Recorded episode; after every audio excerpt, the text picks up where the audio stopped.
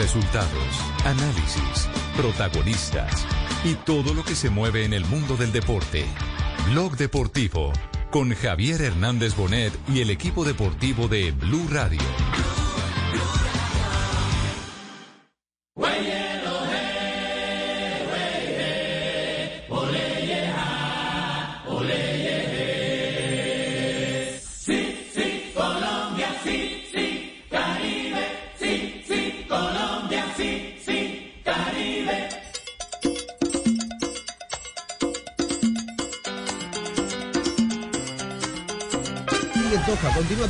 Caserra que levanta y Barrentería primero para sacar la espina.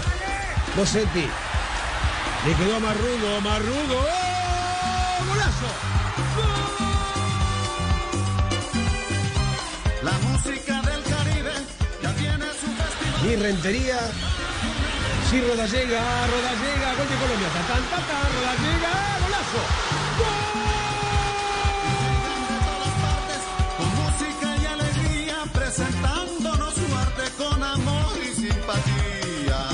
Sabroso está. Dos de la tarde, dos minutos. Oiga, eh, qué recuerdo grato este con el que estamos abriendo el programa. El último título suramericano juvenil que organizó Colombia. Walter lo Nelson ganó. relata.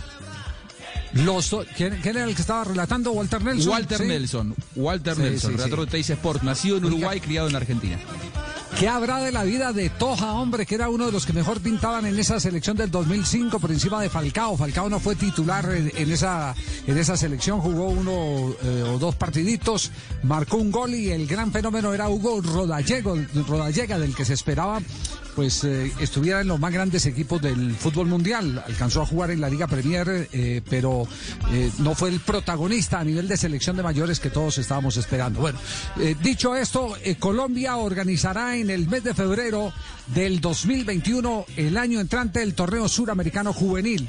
Se hablan de algunas ciudades, esto no está confirmado, esto es lo que se tiene en mente. Sede fijas, Manizales, la ciudad de Medellín, la ciudad de eh, Barranquilla y la ciudad de Bogotá. Esas son eh, las que nos han adelantado, pero reiteramos, esto es extraoficial. Es decir, que el año entrante tendremos Suramericano Juvenil, pero también tendremos la Copa América en la zona que eh, ya eh, se ha definido, que es la zona norte, que es la que va a organizar el fútbol colombiano, la Federación Colombiana de Fútbol, con un grande que es el seleccionado de Brasil. Y ya ustedes saben que en Argentina se realiza ya lo que corresponde a la zona sur de la Conmebol. Todo esto eh, verdaderamente anima porque es un nuevo voto de confianza más que al fútbol colombiano, yo digo a la hinchada colombiana, porque aquí no ha habido torneo suramericano que Que no no, haya llenado estadios. Que no llene, sí. haya llenado estadios. Sí. Ese, ese es parte, ese es parte de, tal vez de- del crédito que, que- tenemos eh, eh, que dar. Es un reconocimiento. Eh, vale la pregunta si la misma compañía la vamos a tener en Bogotá o la vamos a tener en la ciudad de Medellín, porque lo que fue el eje cafetero fue arrollador.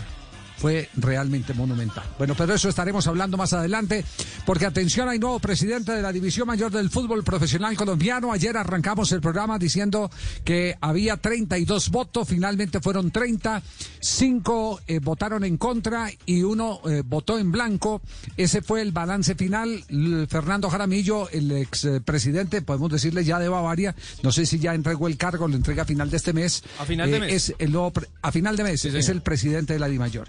Eh, me cuentan eh, algunas fuentes que su discurso se basó en la equidad y la responsabilidad corporativa que le prometió a los clubes, a los 36 clubes, que no existirían preferencias ni por historia, ni por chequera, ni por nada que se le parezca, que los tres, los 36 afiliados tenían los mismos derechos y que él iba a ser garante de que esos derechos se cumplieran.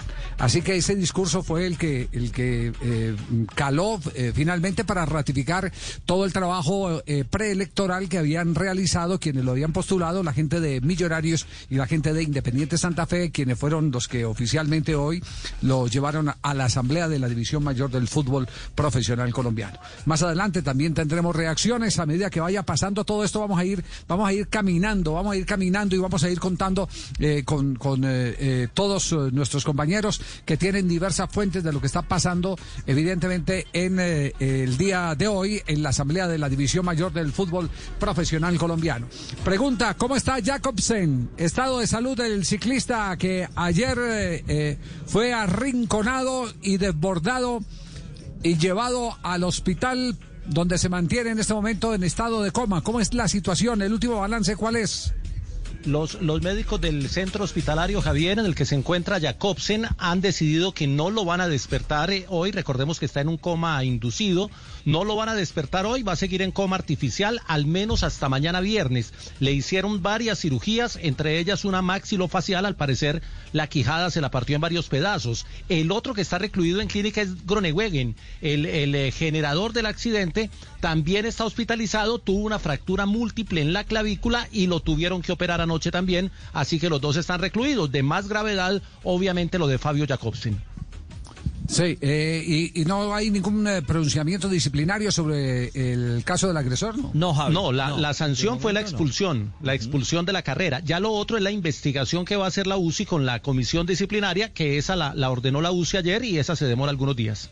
Sí, ¿Tenía algo, Ricardo? Sí, Javier, no, eh, con, con el saludo para todos. Eh, lo cierto es que eh, se han conocido dos detalles adicionales. A lo de la intervención maxilofacial de la que habla J, eh, hay que ampliar un detalle. Tiene rotos todos los huesos de la cara. Tiene, tiene rotos todos los huesos de la cara. Y eh, los médicos, entre comillas, eh, ¿cuál puede ser la palabra correcta? Yo iba a utilizar celebran, pero esa no es una expresión válida en este caso. Ven con buenos ojos. Ven con buenos ojos que no hay un daño, no hay un daño cerebral. De momento no, No, no, encuentran. perfectamente. Se puede, cabe el término, celebra. Uno tiene que celebrar que a alguien no le haya pasado más allá de lo que le pudo haber acontecido. Bueno, es cierto, porque perfectamente pudo perder la vida. En su estado que se encuentra hoy estable, eh, eh, grave, en, en el parte médico último que entregan desde Polonia, establecen uno, que no hay daño cerebral, que sí hay una lesión en el pecho eh, que les inquieta porque eso le dificultará respirar. Entonces seguramente que van, van por partes. Eh, ahora creo que se van a ocupar de esa lesión en el pecho para poderle eh, aliviar un poco el tema respiratorio en un momento determinado a, a Jacobsen eh, en medio de, de- de- este eh, cariño mundial, porque se ha convertido en una cruzada mundial a través de las redes sociales, de las páginas, de todos los frentes ciclísticos, el respaldar con oraciones y con buenos mensajes a, a Jacobsen y su familia, que eh, ya está junto a él, gracias a un avión, a un vuelo charter eh, que puso el, el de Koenig, el dueño, el Lefebvre, para llevar a la familia de- del ciclista allí a Polonia. Muy bien. Eh, no, no ha habido, no ha habido reacciones sobre la intención de llevar esto fuera de los tribunales deportivos, ¿no? ¿O ya se calmaron las aguas por ese lado?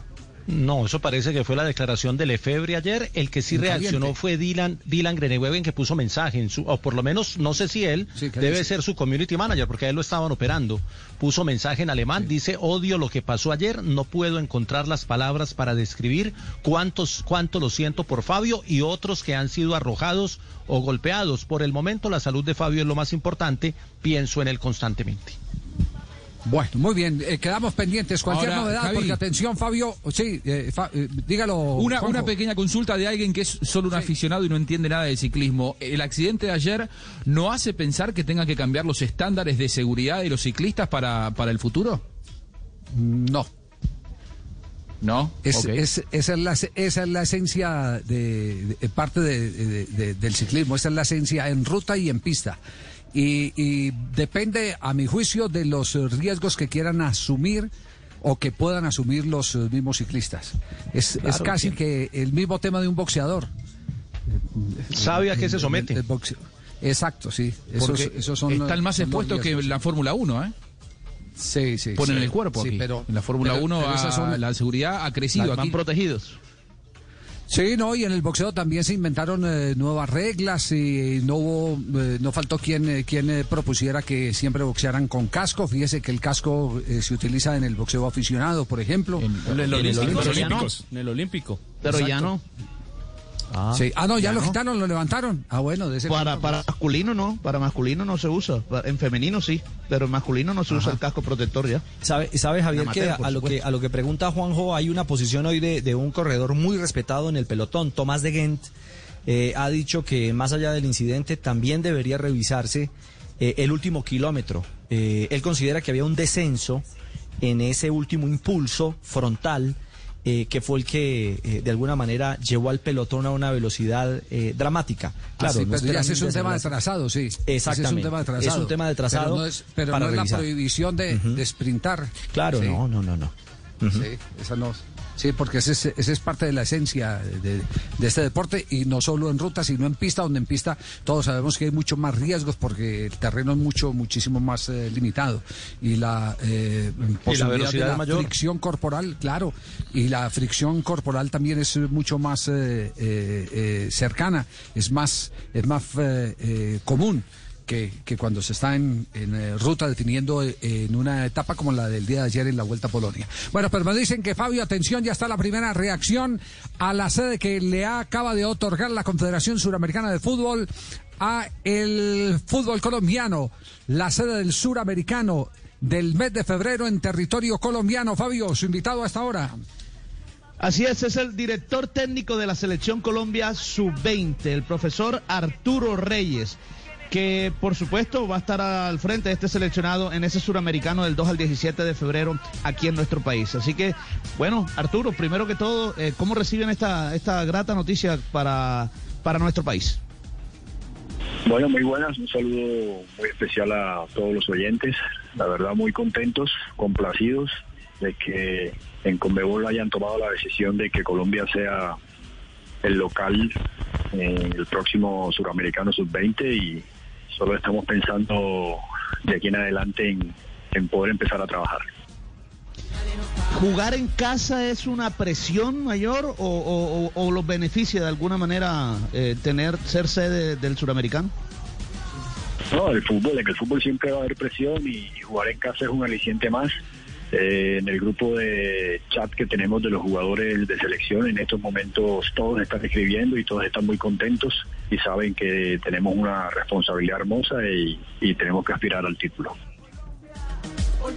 Colombia o la federación tiene sedes en dos ciudades, en Bogotá y en Barranquilla, que está próxima a ser finalizada. ¿En cuál de las dos le gustaría jugar o, o en qué otra ciudad, Arturo? Bueno, eso es, eso es una situación que seguramente en las próximas horas o en los próximos días la vamos a conversar con Confederación. Eh, en cualquier parte de Colombia eh, que tenga un buen estadio, que tenga un- una buena cancha como las que hay en Colombia, eh, siempre vamos a ser locales y vamos a tener el apoyo de todo el mundo. Y para terminar, Arturo, eh, estamos en medio de una pandemia y ya el suramericano está prácticamente a la vuelta a la esquina. ¿Cómo va a ser la preparación? No, indudablemente que necesitamos empezar a trabajar lo más rápido posible. Ojalá desde el mes de septiembre podamos hacer la primera convocatoria y hacer una mensual hasta hasta empezar el próximo año de enero y poder hacer una concentración más larga a partir de enero. Muy bien, muchas gracias Arturo Reyes, el director técnico de la Selección Colombia Sub-20, que nos da las primeras eh, reacciones de este eh, bueno, esta sede que nos ha otorgado la Confederación Suramericana de Fútbol.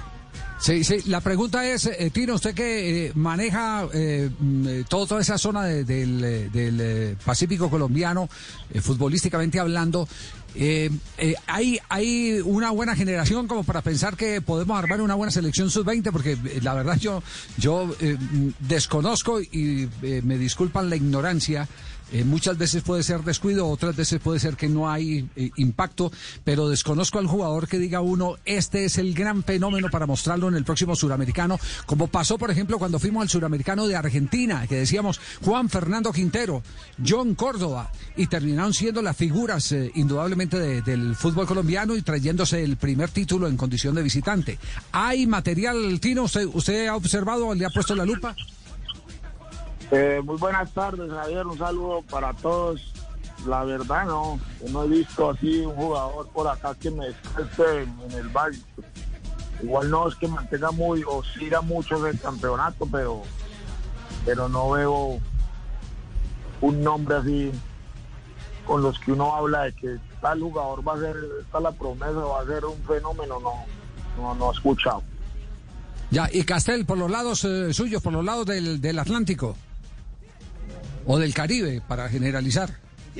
está muy pendiente de- del fútbol, del fútbol profesional, de, del jugadores menores internacionales, pero no, logro encontrar, enfocarme en uno, un jugador así sub-20 que esté destacándose muchísimo, tanto aquí en Colombia como en, el exterior. La verdad no recuerdo un nombre así. No, no, yo, yo sí, eh, la verdad, eh, voy, eh, voy a ir a comerciales, Ricardo, eh, pero sí voy a ver si nuestros compañeros nos ayudan a ubicar a Chucho Ramírez. Para que a ver nos si dé nos da luces. alguna pistica. Claro, El para tema- que nos dé luces, qué jugador, a ver qué jugador viene, que, que, él, que él- él conoce, y digamos que Estudiantil de Medellín es, uno de los equipos que más ha aportado en las Pero últimas mire, elecciones. Javier, hay un No, tema, pero eh, de los, hay- Javier, de los que tienen minutos profesionales, este chico Juan Manuel Cuesta del Medellín ya, ya tiene varios partidos profesional, por ejemplo. Delantero, delantero, ¿cierto? Sí. Delantero, Claro, sí. pero ojo, Jota, uno mira torneo juvenil y no hay torneo juvenil en Colombia. Es decir, no hay Claro, ritmo de eso- competencia. este año no lo va a Y para este año no lo va a. Pero Sería Richie, la base pero del equipo que tuvo Jorge Cerda en la sub-17. Y no lo va a ver. Pero, Sí, pero sí, ojo, ojo que aún, aún con torneos sub-20, generalmente en la sub-20 no salen de esas selecciones, salen de los equipos profesionales, de la A y de la B. Claro. Es decir, aún con torneos sub o sea, Sí, es decir, eso no puede ser un consuelo, suma o Fabio. no, o no resta, no resta, Claro. mejor que, que haya torneos sub-20, porque igual y no de lo, que, lo que dice Fabio, Con- lo con que un dice agravante, Fabio es Javier. cierto. Es decir, esto, eh, eh, lo que dice Fabio es cierto. Esto, eh, si usted toma la foto de lo que dice Fabio, eh, eh, lo que Fabio está haciendo es una crítica justificada a la estructura del fútbol aficionado en Colombia. No hay torneos serios a nivel de categorías inferiores que nos permitan elegir jugadores para selecciones. O la sumar, mayoría de los jugadores uno alcanza a verlos es en los clubes y en los clubes están en el limbo porque ni tienen una competencia muy seguida, no les dan mucho fogueo, eh, ni tampoco tienen la oportunidad de ascender al primer equipo porque los técnicos siguen eh, eh, mediándose no de hay norma. susto. Andan Claro, es que no de reserva en ni Colombia. es profesional ni El- es de el los ejemplo- menores. El ejemplo, Javier, por ejemplo, no. Millonarios, que es el campeón de sub-20. ¿Cuántos de esos jugadores están en el equipo de Gamero? Escasamente uno o dos. Juan Moreno, el que Tolima, tener es- minutos, es- le trajeron el dos Tolima, arqueros. que es subcampeón, no tiene un solo jugador inscrito entre los 25 que tiene el Tolima ante la Dimayor. Muy buen punto, pero después de comerciales vamos a ver si logramos localizar a Chucho Ramírez que nos diga una luz, porque aquí hay que buscar algo, hay que buscar a alguien, alguien que nos diga si hay alguien Pasa, o, Javier, o es que- aparece o este... Sí, Lo que, lo que pasa, Javier, es que eh, en estas categorías los equipos, llámense dirigentes o, o técnicos, les paran bolas a estos jugadores cuando se los van a llevar, cuando van a vender. La verdad es así. Si no, no les paran Eh, bolas. Cuando tienen una oferta, ahí sí, este es el, el jugador del equipo, este es el fenómeno, este es el que tenemos que cuidar. Mientras no los pida nadie, ahí se quedan en el aire. tienen figuración. no, tienen figuración. Permítame, pero, pero tenemos, que- tenemos que ir a comerciales. Después, eh, eh, J, eh, apenas nos tenga ahí a, a Chucho Ramírez, Ah, inmediatamente Toscano, ok. hacemos las consideraciones. Perfecto. Aquí está. En Blog Deportivo, nuestro primer corte comercial. Eh, más adelante, más detalles de lo que ha pasado hoy en la Confederación Suramericana de Fútbol, porque le pega, alivia a algunos dirigentes que habían contratado jugadores estando en Copa Libertadores de América, eh, que ya habían jugado Copa Libertadores. Pero será después de este corte comercial. Blog Deportivo en Blue. En tiempos de crisis, existen seres con almas poderosas que se convierten en héroes de nuestra historia. En Organización Solarte, queremos dar gracias a cada uno de nuestros colaboradores por superar sus miedos, arriesgándolo todo para entregar cada día no solo alimentos de primera necesidad a toda Colombia, sino también la esperanza de que todo va a estar bien. Porque cuando la bondad se pasa en la comida, el amor es el alimento. En Organización Solarte, trabajamos pensando en usted. ¿Qué tal pasaste la noche? ¿No lograste conciliar el sueño? Proponte dormir como antes. Conoce cómo ingresando a porquequieroestarbien.com o comunícate al 300-912-5231. Podemos ayudarte. Somos un centro de apoyo en línea para ti cuando lo necesites. Una iniciativa de la Fundación Santo Domingo y Pro Familia, con el apoyo de Blue Radio. Ponle color al futuro de los niños de Colombia con la tarjeta Débito UNICEF Banco de Bogotá, con la cual aportas el 1% de todas tus compras a los programas de salud, educación y alimentación de UNICEF. Y el banco aporta otro 1%. Pide tu tarjeta en www.bancodebogotá.com. Aplican términos y condiciones. Vigilado Superintendencia Financiera de Colombia. Protegido Fogafín.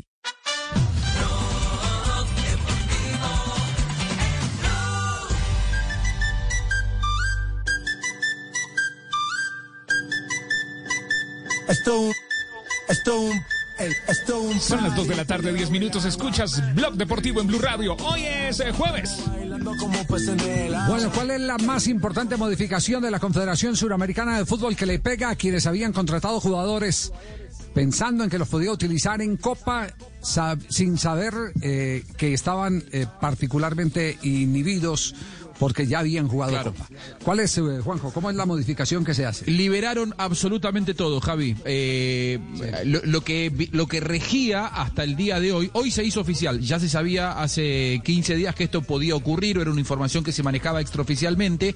Es decir, jugador que jugó Copa Libertadores en eh, Deportivo Independiente de Medellín. Supongamos eh, Jesús Murillo, ¿se acuerdan? El zaguero que eh, vino a la bombonera, jugó contra Boca. Si Boca decidiera contratarlo, puede utilizarlo en Copa Libertadores. Es decir, queda absolutamente liberado para que futbolistas que actuaron el primer semestre o lo- los pocos que se jugó de la Copa Libertadores, lo jugó con una camiseta, puedan jugarla con otra. Es decir, se dio libertad absoluta para los movimientos entre clubes de los futbolistas. ¿Cuál es el fundamento? Que es solamente por esta edición, que solamente por esta edición, esto pasa en Sudamericana y en Libertadores, y el objetivo es facilitarle la economía a los clubes, eh, el tema del mercado de pases, que se sabe que será realmente muy complicado, y de esa manera darle la posibilidad a los jugadores de cambiar libremente de camiseta y de poder seguir compitiendo a nivel internacional. Si jugaste Uy, esa- eh, esa- en el arranque la es una- Libertadores en un equipo, podés jugar Sudamericana en otro también, por ejemplo. Hoy, ¿la escuchó Juan Fernando Caicedo? ¿Cómo va? Bien, bien. Javier, ¿cómo están? Bien, bien, entonces, eh, eh, por- porque me, me decían que el senador estaba, pero eh, asustadísimo eh, eh, contratarlo a usted sabiendo que no podía jugar Copa Libertadores. Me imagino que es una buena noticia para usted y para el senador Camargo, ¿no? Sí, sí, bueno, en este caso es una buena noticia. Eh, ahora analizando, creo que no entraba yo en el en, en esa eh, en esa reforma de, de la Conmebol porque igual eh, yo jugué Libertadores y el Tolima está en Suramericana.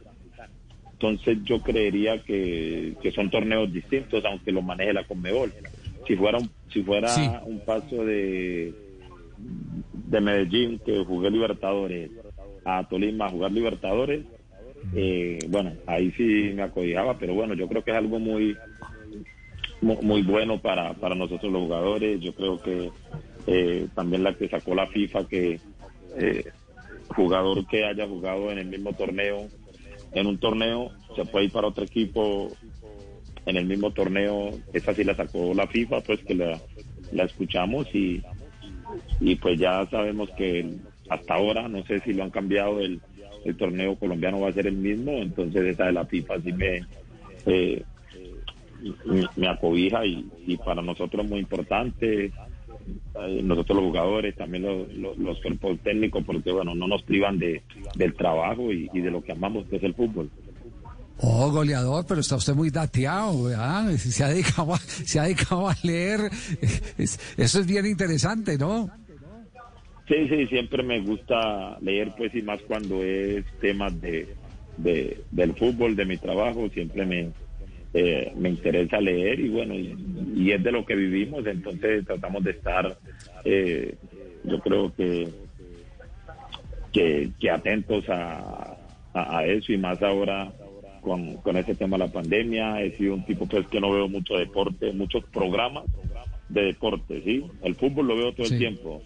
De hecho, que estoy Ajá. viendo fútbol, pero el programa deportivo muy poco, pero bueno, ahora con el tema de, de la pandemia, pues estamos todos en una incertidumbre, eh, estamos muy pendientes de, de los programas, de qué se dice, porque bueno, queremos que vuelva el fútbol rápido, ya como en otros países que, que lo han hecho, y con el tema de que tenemos equipos en Libertadores, en Suramericana, y que los otros equipos de, de, de, de Sudamérica no nos cojan ventaja a la hora de ir a la cancha. Ah, bueno. eh, de- ¿Y por qué no hay programas deportivos? ¿Hablamos mucha cháchara o qué? No, no, no, no. Solo en no. pandemia, dijo. No, no, no, no, no, no, no. Solo es que, eh, eh, solo es que no, no es que no lo, no, no lo oiga siempre, ¿no?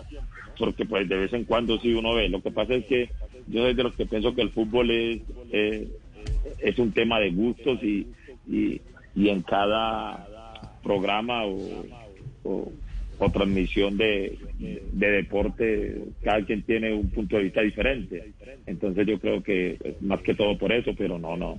Yo, yo creo que... Es decir, es decir en, otras, en otras palabras, usted elige qué ver, no los ve todos, elige qué ver Exacto. y elige, elige un estilo, un estilo de programa donde se haga análisis de todo esto y, y existan eh, conceptos de peso, eh, no Exacto, tribuneros porque- haciendo programas.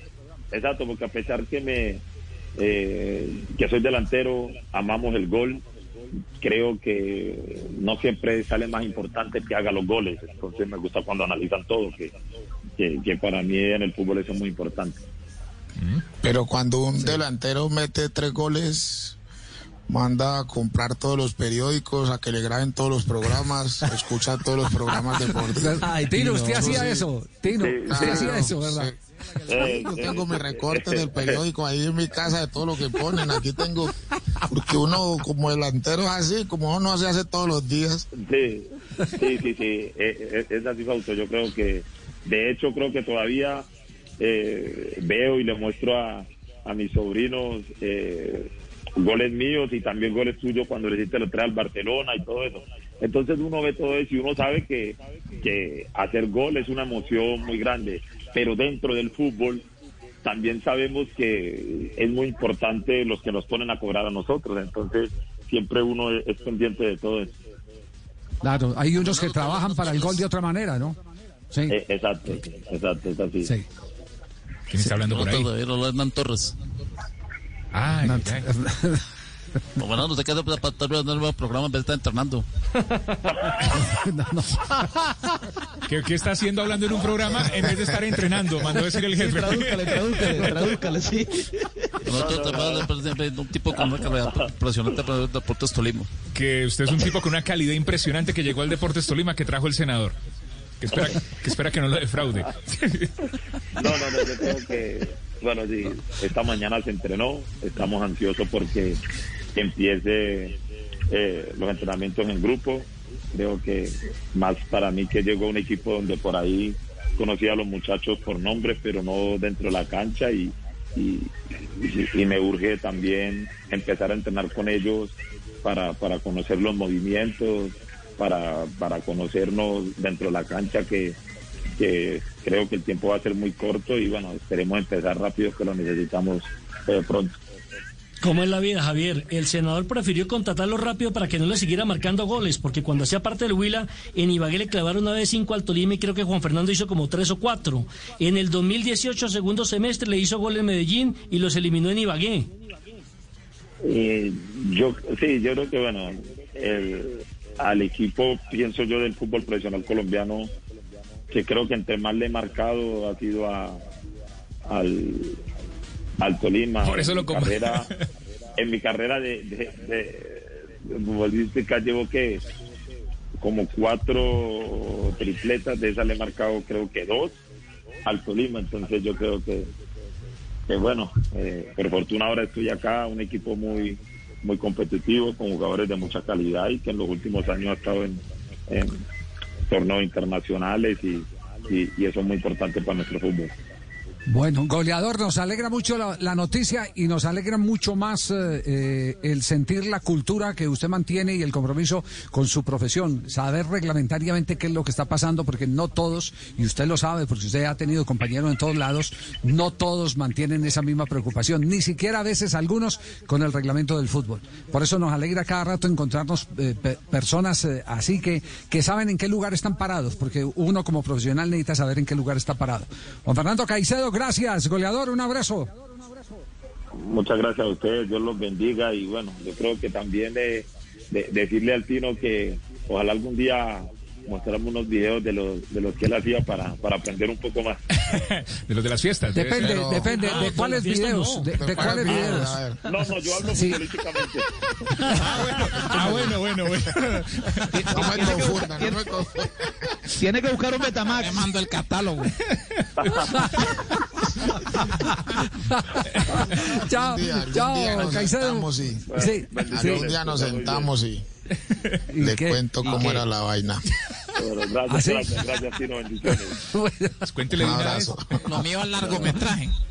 No, no, nos, vamos, nos vamos a un corte comercial. Viene un minuto de noticias. Este es Blog Me Deportivo. respetan en este programa. Son las dos, lo queremos mucho. Son las 2 de la tarde, 31 minutos. Escuchas Blog Deportivo. Ya regresamos, es jueves.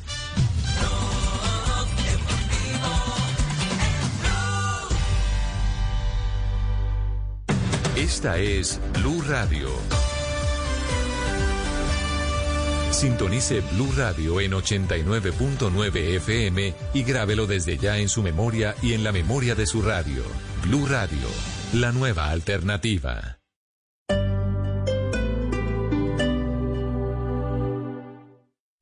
Ahora en Blue Radio, los foros virtuales Blue 4.0. Conéctese con nuestros canales digitales. No se pierda este martes 11 de agosto a las 11 de la mañana una conversación entre los presidentes de Bancolombia, Olimpia IT, Claro y el alto consejero presidencial para la transformación digital sobre cómo avanza Colombia en la virtualidad de sus trámites. Foros Blue 4.0. Conversaciones que transforman a Colombia. Casa Blue, el primer centro comercial con tecnología 3D. ¿Cuáles son sus innovaciones? ¿Y quién dijo miedo? El nuevo remix de Charlene y Mike Bahía. Los retos de trabajar a distancia y reinventar su negocio en época de pandemia. Esto y mucho más en Casa Blue desde las 10 de la mañana. Casa Blue, este sábado a las 10 de la mañana por Blue Radio y bluradio.com. La nueva alternativa. Con Prosegur Alarmas confíe la protección de su hogar o negocio con la mejor tecnología y seguridad en Colombia desde 3,400 pesos diarios. Marca ya numeral 743. Recuerda, numeral 743 o ingresa a prosegur.com.co y la Superintendencia de Vigilancia y Seguridad Privada.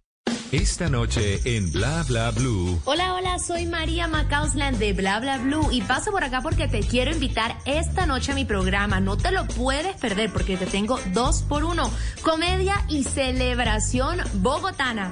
A las 10 de la noche, un actor que nos ha hecho reír con sus divertidos e inolvidables personajes. Va a estar con nosotros Diego León Hoyos. A las 11, como es jueves de TVT y de cumpleaños 482 de nuestra Bogotá, vamos a recordar lo mejor de esta bella ciudad con nada más y nada menos que Jorge Alfredo Vargas.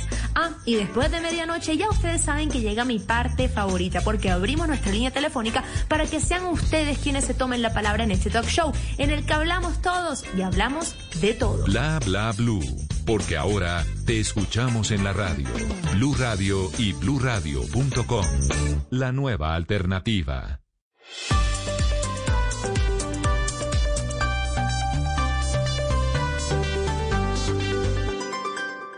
En Blue Radio, un minuto de noticias.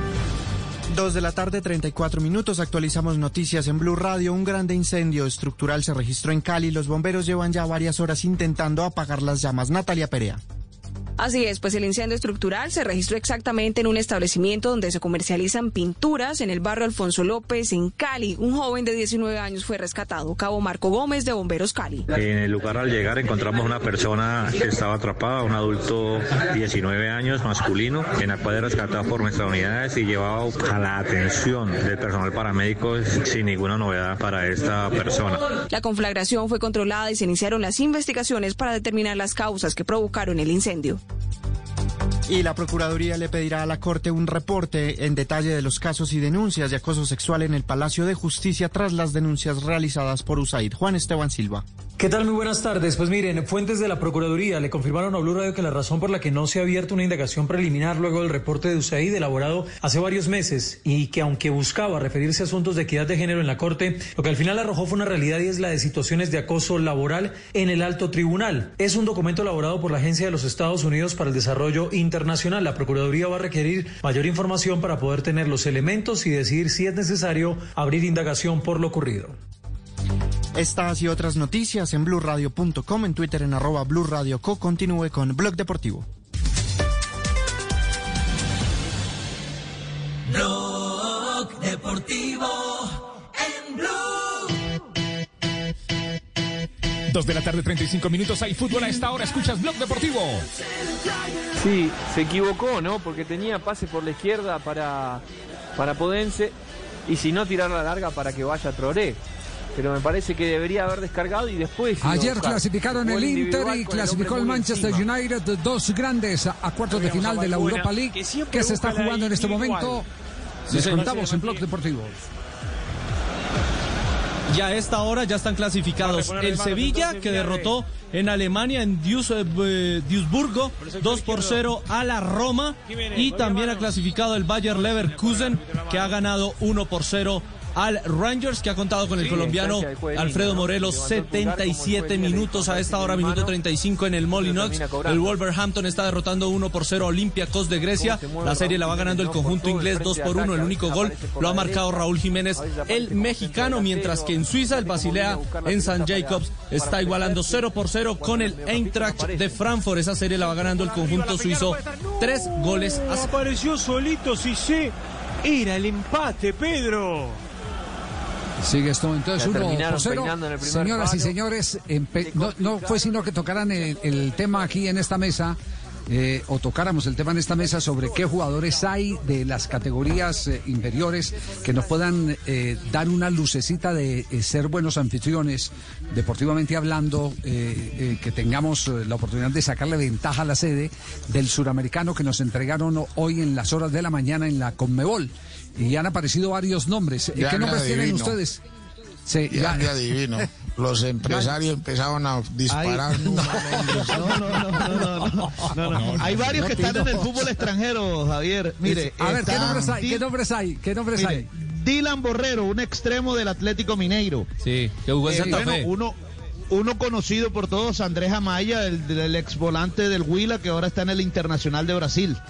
Eh, ¿Tiene la edad selección sí? Colombia Sub-20, sí, todavía tiene la edad. Eh, Gerson Lora, que está un volante, este barranquillero, juega en el Racing de Argentina, Juanjo. Eddie Salcedo, el, italiano de padres colombianos que juega en el Verona. Que es del Inter. Eh, eh, del Inter, sí señor. Eh, Marino Inestrosa, que juega en el Palmeiras, delantero. Este es de la cantera del América de Cali. Eh, Jean Paul García González, este es arquero, juega con el Getafe. Ayer estuvo suplente en el partido del Getafe. Meta ahí también el hijo de Luis Amaranto Perea, Juan David. Juan David. Juega en el Atlético, de Madrid. Sí. Meta ahí también a Hamilton Capaz que le alcanza, compre los 20 el 24 de mayo. Los, Ese, ese los nombre sí, 21. ese nombre sí es. Y, y le están a el Juan nombre de Juan, Juan David Cabal. eh, el pelado de, de nacido en el 2002, pero ojo que- volante ofensivo del Deportivo Cali, Sí, que fue colocado en la titular por Pusineri. Ese, ese Juan Diego Campas.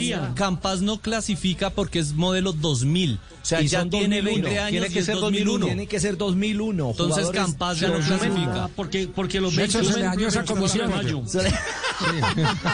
Tranquilo, Nelson, siga su tarea Javier. investigativa. No, no, no, es que Permítame- en un instante porque tengo en este momento a Jesús Ramírez en Conocí línea. uno que arreglaba esos papeles en un momentito. Y este solo es por, este solo son ocho meses. Así tampoco, así tampoco. Doctor Ramírez, ¿cómo anda? ¿Cómo le va? Buenas tardes, Javier. Un saludo para. Todos Usted los sabe que la gran preocupación es saber si vamos a tener material para armar una buena selección. Eh, usted conoce muy bien la categoría eh, eh, y, y- y no, no sé por qué extraña razón cuando uno necesita saber un dato de un jugador de esa categoría que lo tiene uno perdido, lo llama y usted le da a uno eh, todas las características. Eh, ¿Hay material para este suramericano para armar un buen, un buen equipo?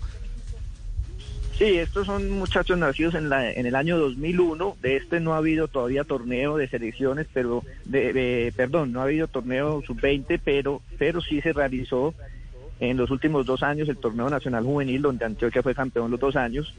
Y hay varios jugadores también jugando profesional. Además de, en esta, un año menores que estos fueron los que jugaron el suramericano prejuvenil, que no nos fue bien, pero sí hubo algunos jugadores destacados como los que referencia el de Dylan Borrero, que no es extremo, sino es un volante 10. Eh, el este muchacho Alegría del Tolima, que creo que va a salir al exterior. Hay dos Juan muchachos Diego. también. Sí, hay dos muchachos antioqueños también eh, de, que eran estudiantil, ahora están en Leones, que van al Porto la próxima semana. Eh, Mene- Germán Meneses, el central, y Johnny Mosquera, los, ambos jugaron en Sudamericano. Eh, hay jugadores como Fabián Ángel, que, que ha jugado ya muchos partidos en el en el En Junior. en, el en Junior. Eh, hay jugadores Juan Manuel Cuesta, que es un año menor, el de Medellín, Del pero ya ha jugado muchos Medellín. partidos. Eh, arquero, Sebastián Guerra, que es el tercer arquero nacional que creo que es de lo, de lo mejor que ha salido en Colombia después de David Y Ospina. estuvo en el preolímpico. Estuvo en el preolímpico. Hay, un, hay unos jugadores de Nacional, Gerson Mosquera, un central muy rápido, muy parecido al juego de, de este muchacho que está en, en Bélgica, de, de Cuesta. ¿Y Cabal, Eh, profe? Y Cabal, Cabal que, que lo utilizan más como lateral izquierdo, pero se, pienso yo que se desempeña mejor como central y en el Valle siempre jugó como central. Tienen un muchacho, ellos también que lo han, lo han tenido ahorita en pretemporada, Agustín Cano, que fue campeón también con Antioquia, un volante zurdo. Un muchacho que lo prestaron también, en, creo que estaba jugando en Unión Magdalena o algo, un muchacho Gerson, eh, perdón, de, de pedido Palacio, Nelson Palacio, es muy buen jugador. Eh, en, en- el Valle, lo que decían ahorita, el muchacho Marino. En el Atlántico hay un jugador muy bueno, eh, Per- Perly García, que ha jugado en, en Junior. Goleador. Y tienen un muchacho De también de apellido. Sí, tienen un, un muchacho de apellido Manga, volante, y otro volante, eh, José Salas. Y tienen a, a Fabián Ángel, que ya es, que es boyacense, pero hace tiempo está en, en, en Junior. Tienen Lo un acaba de subir Guajiro. Comesaña al equipo profesional. Exacto, tiene un muchacho guajiro también, eh, eh, Jonás Mejía, que también lo tiene Comesaña en el equipo profesional, centro de- delantero de, Fonseca, La Guajira. Yo creo que, en, en general hay, una buena camada. Afortunadamente, pues, los equipos profesionales ya le han estado dando partidos a varios jugadores de estos y ya sería como conformar el grupo, como le digo yo, teniendo en cuenta algunos, desde que ya jugaron sudamericano, aunque sea un año, un año menor, unos 5 o 6, y con una camada de jugadores. Alejandro García, el Once Caldas, es muy buen jugador. Alejo García, el volante mixto manizaleño, Chucho, ¿cierto? Sí, muy buen jugador Alejandro García y fue, creo que fue el mejor jugador en, en Barranquilla. En el, Un en- morenazo en el de una explosión increíble, Alejo García. Carlos, nos- nos- Chucho, Chucho nos está devolviendo el alma al cuerpo entonces. eh, Entonces, Sí, sí hay material. Sí hay, sí hay Sí. material, sí hay Sí, Javi, material. pero hay una inquietud. los En Envigado hay un en- delantero también, Durán. Javi, pero hay una Sí, inquietud. pero Du- Durán es muy buen jugador, lo que pasa es que es dos años menor, Durán es 2003, yo creo que... Claro. Da mucha ventaja. Chucho, una pregunta, de toda esa camada que usted nos plantea, eh, ¿cuántos en realidad o qué porcentaje tienen contrato con equipo profesional? Porque entiendo que por el tema de la pandemia, ahora no pueden ser convocados jugadores que no tengan la posibilidad de, eh, bajo, bajo, pues bajo las normas y, y la realidad, no pueden entrenarse. Entonces ahí habría como No. una dificultad. No, lo que pasa es que ha habido una confusión porque hablan de que son menores de edad, pero menores de edad son menores de 18. Estos son muchachos de 19, de 19 años o de 18. O sea, los 2001 son de 19 y los 2002 son de 18. Ya, ya los menores de edad son, serían muchachos de 2003 o 2004, que estos no son los que estamos diciendo en este momento aquí. Ya, perfecto. Bueno, Chucho, le agradecemos mucho esta, esta consulta. ¿Genera un horario, señor abogado? No, no, no. Con mucho gusto. Yo creería que sí, don Javi nos sacó del limbo. buena, buena información tiene Chucho. Ahí tiene, sí, sí, sí, ahí tienen pues, entonces, entonces sí hay, sí hay material. Lo que pasa es que tenemos, los, los tenemos fuera de figuración, porque evidentemente no hay, no ha habido, no ha habido, este año no hemos tenido torneo como para decir, ojo con este jugador, échenle eh, pupila a este otro. eh, Y, y- y a uno se le van perdiendo, la verdad, en medio, en medio inclusive de, de todo este receso, uno no se acuerda y no de los que están sufriendo con sus contratos, sino de los que vienen eh, de abajo. Javier, se, se- se me olvidaba un jugador, de, un bogotano, Gerson Ben- eh, Bendivieso, que jugó en el, el torneo juvenil también muy destacado. Bogotá también tiene uno, dos, tres jugadores que están en Millonarios y Santa Fe. Bueno, quedaremos entonces pendientes. El hermano Gracias Lucho Díaz también, Jesús ¿sabe? Ramírez. El hermano de Lucho Díaz, sí, también. Sí, señor, Jesús Díaz se llama. Que, que como, como dato curioso se llama Jesús, eh, al igual que el ex árbitro y el, herma- y el hermano del árbitro también se llama Luis, que también fue árbitro. Entonces, estos también son los hermanos Díaz, Jesús y Lucho. Y también juega bien. Pero futbolistas. Pero futbolistas. Eh, pero futbolistas, estos No son con pito, futbolistas. sino con balón. Sí, sí, muy bien. Sí. Perfecto, estamos, estamos en Blog Deportivo, estamos a esta hora eh, pendiente porque ayer hubo despidos en el Cúcuta Deportivo, ¿cierto? Ayer, ayer estaba leyendo por ahí un, un trino de despedida de, de Manga Escobar, eh, que fue el jugador, le cortaron la cabeza al pobre Manga. El pobre Manga fue el, el que eh, empezó a comandar ese frente de reclamo ante el impago eh, de los salarios y le costó la cabeza. ¿Usted por qué ríe, Zorrilla? No, porque siempre el que tiran al frente es el que echan. Eso en todos lados sí. pasa. Don Javi, Sí. sí, mire, yo estuve investigando ayer lo del Cúcuta por la noche Y ellos después de cinco días regresaron a entrenamientos ayer en la tarde. Hoy lo hicieron en la mañana. Me dicen que Cadena les digo que a las nueve de la noche les iba a hacer un abono. Y se habla de que los abonos no superaron los 200 mil pesos. Ese es el promedio de las consignaciones. qué barbaridad. Algunos jugadores Qué 150, otros 200, otros 100. Ah, pero esos muchachos, esos muchachos no pueden ir a entrenar por esa plata, hombre. Sí, bueno, oiga, pues. Si no, aboneles un mes que si les debe tres. Un abono para las matas. Ni el 10% de lo No, que qué les debe. tristeza, por Dios. Sí, sí, sí.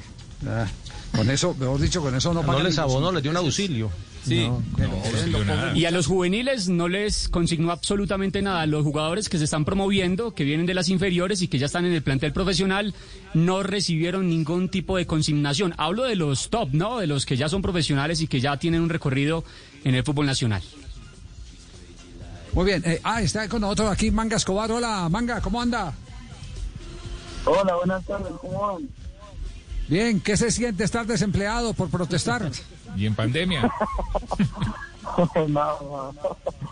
Eh, pues ustedes saben que eh, el presidente del, del Cúcuta es un poco complicado. Ustedes saben que son temas que a nosotros como jugadores se nos salen de las manos, pero bueno, estamos eh, intentando seguir adelante, entrenando fuerte y preparados para lo que viene. Ya, eh, ¿y cómo fue el desenlace? Usted eh, hace pocos días eh, eh, puso la cara por el resto del plantel reclamando el que les pagaran para poder echarle alguna cosita a la nevera. Y, y- de un momento a otro aparece usted despidiéndose. ¿Qué, fue lo que pasó? ¿Cómo fue ese desenlace? No, no, lo que pasó fue que yo no podía salir de la, de la ciudad por diferentes motivos. Eh, después ellos me dicen que tenía que estar en Cúcuta. Yo digo que no me puedo ir porque es una irresponsabilidad y si yo salgo en el estado en que me encontraba, eso es penalizado. Entonces, no podía salir de la ciudad. Entonces yo me dicen, no, que no estoy venir, que no sé qué, no sé cuándo, que veniste así, que no pasa nada. Y yo le digo, ¿cómo una institución como ustedes me están viendo que me vaya así? Y yo no puedo salir. Entonces ese fue uno de los temas. Eh, después me llega al otro día al correo y al WhatsApp eh, el contrato, el término del contrato. Entonces, pues bueno, pelear con esta gente en este momento es muy complicado, pero no quiero dar mayor desarrollo a esto y estoy enfocado en mi carrera y sé que vendrán cosas mejores. Ya, eh, eh, ¿se va con, con eh, sus derechos en el bolsillo? Sí. Sí, señor, ahora mismo estoy pues libre, eh, da lástima por, por la institución, por el momento que está pasando, pero independientemente de eso, yo creo que también era mejor dar un paso al costado porque eh, seguir en las condiciones en las que se encontraba el- el- la institución era un poco difícil. Ya, ¿y sus compañeros en qué condiciones quedaron? Pues ahora también están atrasados, él dice una cosa que va a pagar y así los tiene, y los tiene, los tiene hasta que se junta el tercer o cuarto mes. Pero pues ustedes tienen que entender que son pelados que tienen ganas de salir adelante, pelados de 19, 20 años que eh, en este momento están con y no les importa nada que jugar, entonces es la situación. Manga, ¿cuántos sueldos le deben? A mí me quedan debiendo tres. Tres sueldos. ¿Y es verdad que hay jugadores que les deben cinco sueldos? Sí, claro, hasta los del año pasado. Increíble. Ya. Eh, eh, ¿La Asociación de Futbolistas les ha dado una mano o no? Sí, han estado muy pendientes eh, en cuanto al desarrollo de todo esto que ha pasado. La verdad, por momentos nos sentíamos solos, pero ellos estuvieron muy pendientes de lo que ha pasado. Pero ustedes deben entender que eso es a largo plazo, ¿no? Eso no se va a solucionar ahora en este momento. Ojalá se pueda solucionar por el bien del grupo. Pero bueno, eh, esperemos que la solución y que eh, todo esté bien para, para el grupo que se vaya en Cúcuta. Muy bien. Andrés, le agradecemos mucho y, esperamos eh, que tenga buen camino, buena mar, buen viento. eh, y eh, ahí tiene una platica ahorrada, tres mesecitos de sueldo. Ojalá, yo tengo una plata, la reclamo en vivo ya. Pero Tino, ¿por qué se ríe? No, porque Tino, ¿usted por a mí me quedaron debiendo una plata desde el 89. Yo pensé que con este cadena iba a cuadrar. y no. Manga, no hay esperanza Es entonces. decir, es decir, antes- le tiene que, Tino le tiene que pagar primero a usted que a manga, entonces. Tino, no, usted tiene una letra, no, tiene una letra. No le dé tanta moral. El abecedario. Ponga- póngale música, póngale música a la letra esa. Bueno, aunque se hicimos reír a Manga La, porque la- es- Andrés, la verdad que nuestra intención era no desanimarlo, pero el Tino hizo todo lo posible por desanimarlo. Manguita, venga, para tu amigo, aquí hacemos cola los dos. Está la fila. Muy bien, gracias Andrés, muy amable. Situación eh, del Cúcuta Deportivo que no tiene tristemente arreglo. Mientras esté ese señor al frente es muy difícil, es muy difícil que pueda tener solución eh, el tema del Cúcuta Deportivo. Y a mí me duele porque conozco esa plaza, es una plaza maravillosa, con gente muy futbolera, que inclusive en las épocas más críticas económicamente hablando de la ciudad, siempre estuvieron en un mínimo de 15 mil personas, 20 mil personas apoyando al Cúcuta Deportivo, cuando el Cúcuta les ofrecía un- una buena campaña. Eh, pero eh, hay gente que le dice a los demás que ellos son los que acaban con el fútbol, pero, pero el, el- el público en general se va dando cuenta paulatinamente quiénes son los que acaban con el fútbol. Este es Blog Deportivo.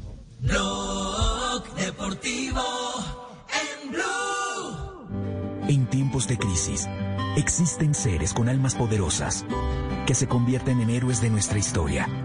En Organización Solarte, queremos dar gracias a cada uno de nuestros colaboradores por superar sus miedos, arriesgándolo todo para entregar cada día no solo alimentos de primera necesidad a toda Colombia, sino también la esperanza de que todo va a estar bien. Porque cuando la bondad se pasa en la comida, el amor es el alimento. En Organización Solarte, trabajamos pensando en usted. Ponle color al futuro de los niños de Colombia con la tarjeta Débito UNICEF Banco de Bogotá, con la cual aportas el 1% de todas tus compras a los programas de salud, educación y alimentación de UNICEF y el banco aporta otro 1%. Pide tu tarjeta en www.bancodebogotá.com. Aplican términos y condiciones. Vigilado Superintendencia Financiera de Colombia. Protegido Fogafín. Esta tierra es diferente porque hay miles de manos regándola y cultivándola para producir el aceite de palma que te cuida, porque contiene vitamina A y E y es libre de grasas trans. Busca el sello aceite de palma 100% colombiano en la etiqueta. Aceite de palma 100% colombiano, único como nuestra tierra. Una campaña de Fede Palma con el apoyo del Fondo de Fomento Panero.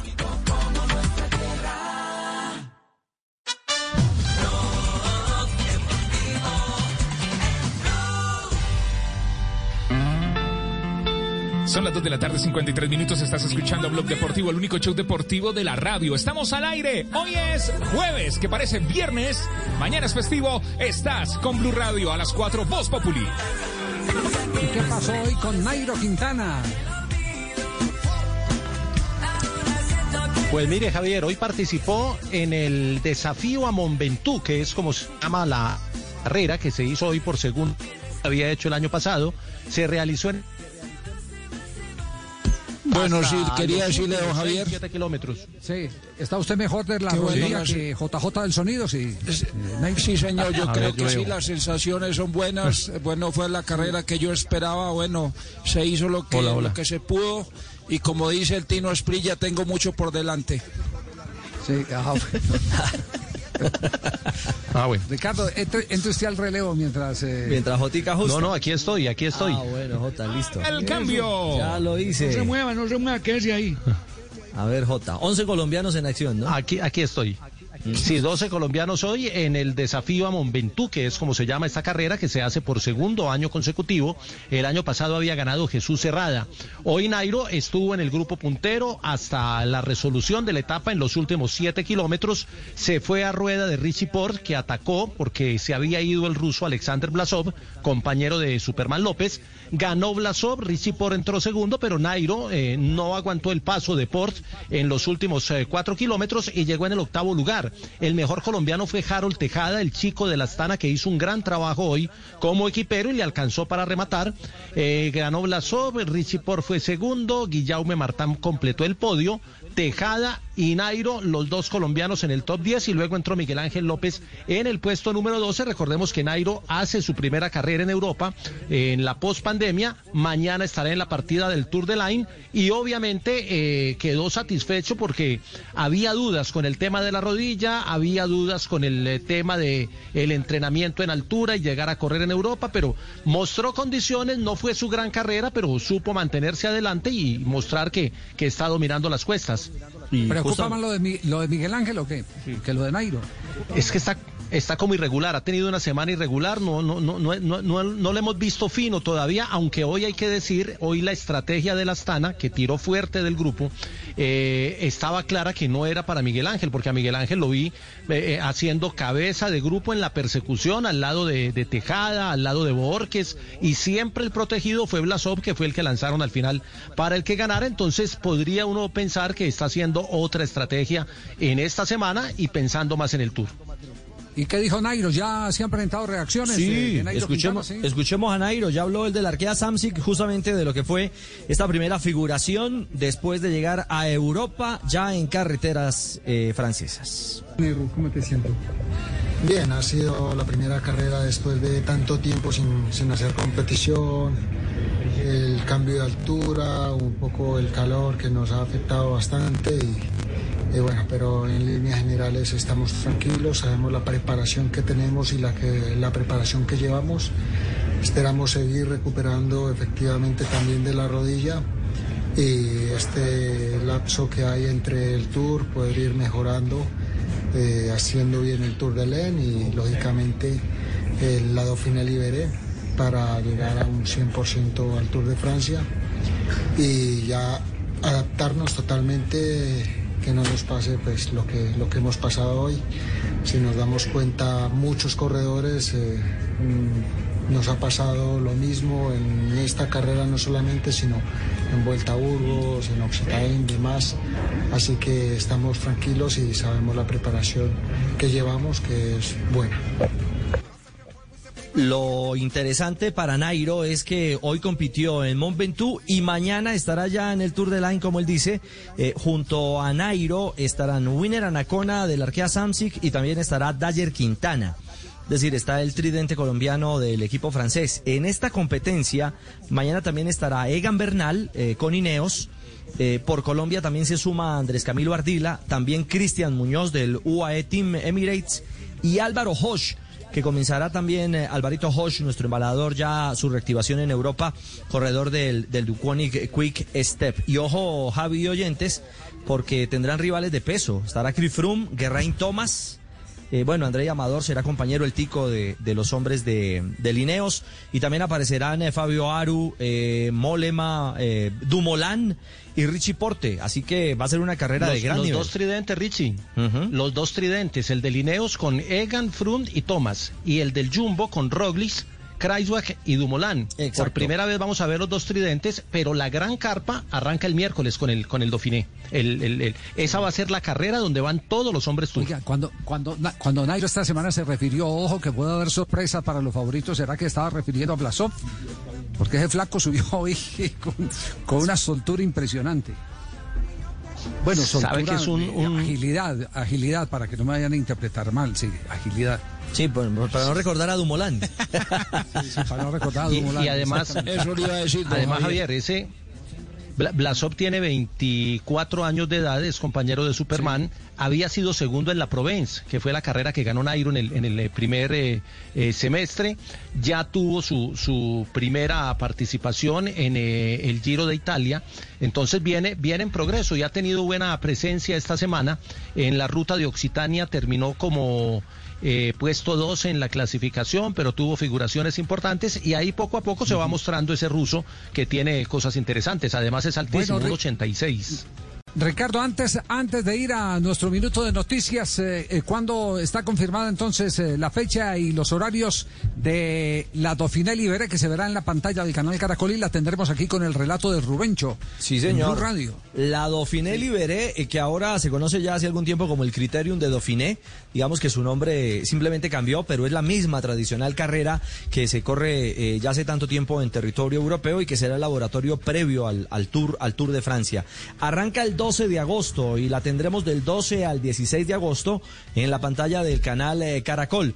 Algunas de estas fracciones estarán en nuestra señal HD2, pero por supuesto también eh, etapas determinantes estarán en nuestra señal principal del canal Caracol para acompañar a los nuestros y como lo decía J, estará allí toda la carpa, todos los gallos, todos los favoritos a pelear por el tour en el Criterium Dauphiné a través del canal Caracol y Blue Radio. preliminar del tour entonces, lo tendremos en la pantalla del canal Caracol y en Blue Radio.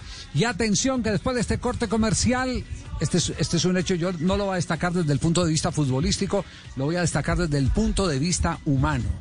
Hoy, hace 30 años, a un man lo encontraron casi que debajo de un eh, puente. Estaba llevado del diablo, perdido.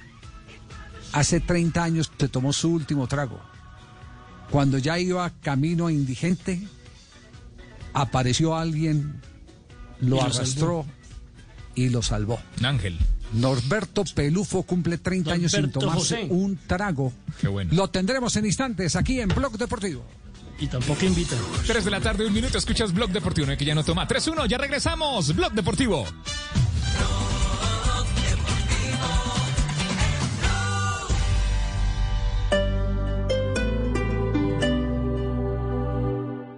Hace 45 años, una mujer colombiana armó sola una revolución en contra de la desigualdad. Hoy esta revolución crece y no se detiene. Llénate de fuerza y solidaridad por Colombia. Únete este 29 y 30 de agosto a la caminata virtual de la solidaridad en solidaridadporcolombia.com. Patrocina Bancolombia, Banco BBVA, Fundación Universitaria del Área Andina. Apoyan Fontur y Ministerio de Cultura, Programa Nacional de Concertación Cultural. La cultura es de todos. Ministerio de Cultura.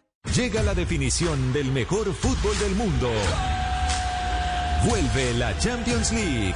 Y todo está listo para que el equipo de Estadio Blue te cuente cada detalle, cada gol, cada suceso de la liga de clubes más importante del planeta. Este viernes y sábado desde las 2 de la tarde. Estadio Blue, edición especial Champions League. Dirige Juan José Buscalia por Blue Radio y bluradio.com.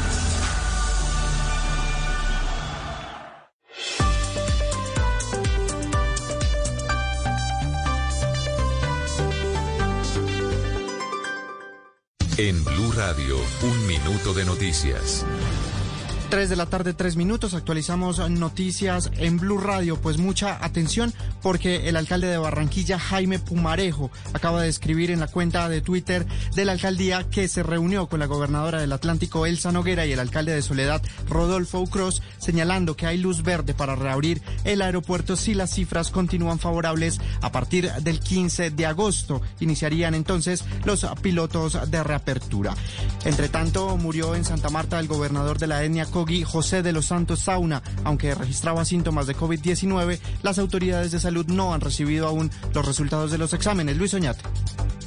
José de los Santos Sauna era el cabildo gobernador de los pueblos Cogi de la Sierra Nevada en jurisdicción de La Guajira y el Cesar. El pasado domingo en un helicóptero del ejército fue bajado a Santa Marta e internado en una clínica con síntomas similares a los contagiados de COVID-19. Hoy en horas del mediodía las autoridades informaron de su deceso, pero manifestaron estar a la espera de los resultados de las pruebas. El expresidente Juan Manuel Santos fue uno de los primeros en pronunciarse sobre el hecho. A través de su cuenta en Twitter lamentó la muerte del líder indígena y expresó sus condolencias al pueblo Cogi. Y en noticias del mundo, el segundo al mando en Venezuela, Diosdado Cabello, confirmó que fue dado de alta y dio negativo a la prueba PCR de COVID-19 tras un mes de confinamiento, tras haber sido diagnosticado con coronavirus. Y en el Líbano fueron detenidos 16 funcionarios del puerto de Beirut por la devastadora explosión que se registró por nitrato de amonio el pasado martes. Actualización de estas y otras noticias en blurradio.com y en Twitter en arroba blurradioco. Continúe con Blog Deportivo. Información del mundo tecnológico en Blue Radio con Juanita Kremer. Ford empezará a utilizar dos robots que se asemejan a perros para escanear con láser y cámaras una de sus plantas de producción en Estados Unidos y generar una imagen digital de las instalaciones, lo que facilitará la instalación de nuevo equipamiento. Los dos robots dotados con cuatro patas y que pesan 32 kilos pueden recorrer las instalaciones a una velocidad máxima de 1.6 kilómetros por hora. La autonomía de las las baterías les permite funcionar durante dos horas antes de necesitar recarga. Esta iniciativa busca optimizar recursos, personal y tiempo en época de pandemia. Más información de tecnología e innovación en el lenguaje que todos entienden esta noche a las 7:30 en La Nube por Blue Radio y bluradio.com. La nueva alternativa.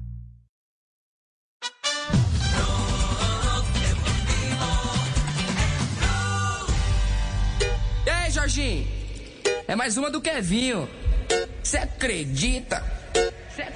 Essa novinha é terrorista. Tarde caliente en el noroccidente de la ciudad de Bogotá. Estás escuchando Blog Deportivo a través de la aplicación en toda Colombia y en www.bluradio.com. A las 4 Voz Populi, Blog Deportivo, el único show deportivo de la radio. Y en este show deportivo de la radio compartimos las frases que hacen noticia a esta hora en Blog Deportivo.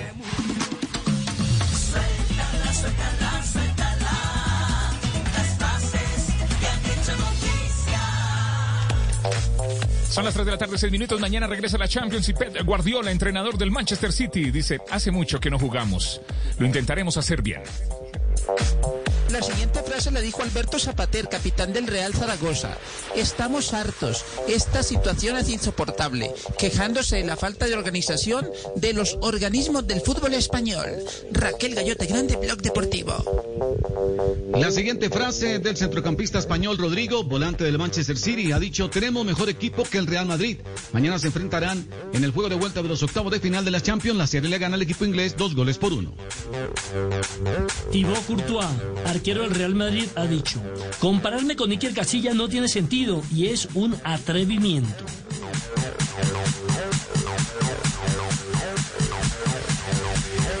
Sigo entonces yo con Lance Armstrong, ex ciclista estadounidense que dijo, no creo haber visto un accidente tan horrible como el de ayer. Y Diego Costa, el delantero del Atlético de Madrid, dijo lo siguiente, soñamos con la Champions. Andrés Franzoya, ex jugador de Boca Juniors, que tiene un triste récord en el fútbol argentino, es el hombre que más descendió en la historia con distintos equipos. Dijo, me encantaría volver a Boca y que la bombonera se venga abajo. No creo que con ese presente lo vaya a lograr. Buenas tardes. Profesor, ¿cómo está? Bien, después de comerme un yogur con 1% de grasa, me quedé con un 99% de hambre. Fabio Poveda. No. ya no aplica, ya Fabio, no aplica. Fabio, Fabio, le- le- se, se la mandaron de inmediato, Fabio Poveda, con el 99% de grasa. Fabio, en este momento, ¿quién está en la caja de bateo?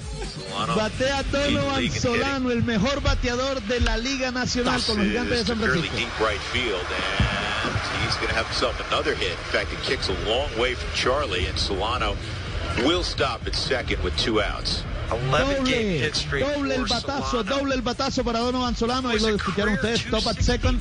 Se para en la segunda base contra la barda, mano derecha. La conectó Donovan Solano. Es su primer hit en su primer turno al bate en el juego de hoy. Enfrentan a los Rockies de Colorado ahí en, en Denver. Recordemos que en este momento ahora Donovan Solano con ese hit sube su averaje a 450. Es el único bateador de la Liga Nacional con un averaje por encima de 400. El mejor bateador de la, de la Liga Nacional en este momento. Y ya con este hit acumula 10 juegos consecutivos bateando de hit. Y está en este momento en segunda base. ¿Es el más En avanzado base, no? Sí, señor. Sí, es el más avanzado. Hay dos outs en, el- en este primer inning. Bueno, perfecto, gracias, muy amable Fabio. Estaremos pendientes de Donovan, Donovan Solano para nuestra audiencia, especialmente en el Caribe, porque hasta ahora estamos saludando a Norberto Pelufo, Norberto José. Norberto, ¿cómo le va? Buenas tardes. ¿Qué más, Javier, hombre? ¿Cómo ha estado? ¿Todo bien? Un saludo a todos los compañeros allá. Bueno, llamamos a felicitarlo. Eh, se necesita mucha berraquera después de haber eh, trasegado eh, por el alcoholismo y sus implicaciones el que pasen 30 años. Eso es lo que está celebrando hoy día usted, ¿cierto? 30 años sin tomarse un solo trago. ¿Cómo hace? No, pues Javier, o sea, yo creo que en la, en, para mí hay días tan especiales en la vida como es el nacimiento de un hijo, el matrimonio, tantas cosas, pero para mí este es el día más especial, ¿no? Porque pues es el día que yo siempre he dicho que he vuelto, que volví a nacer.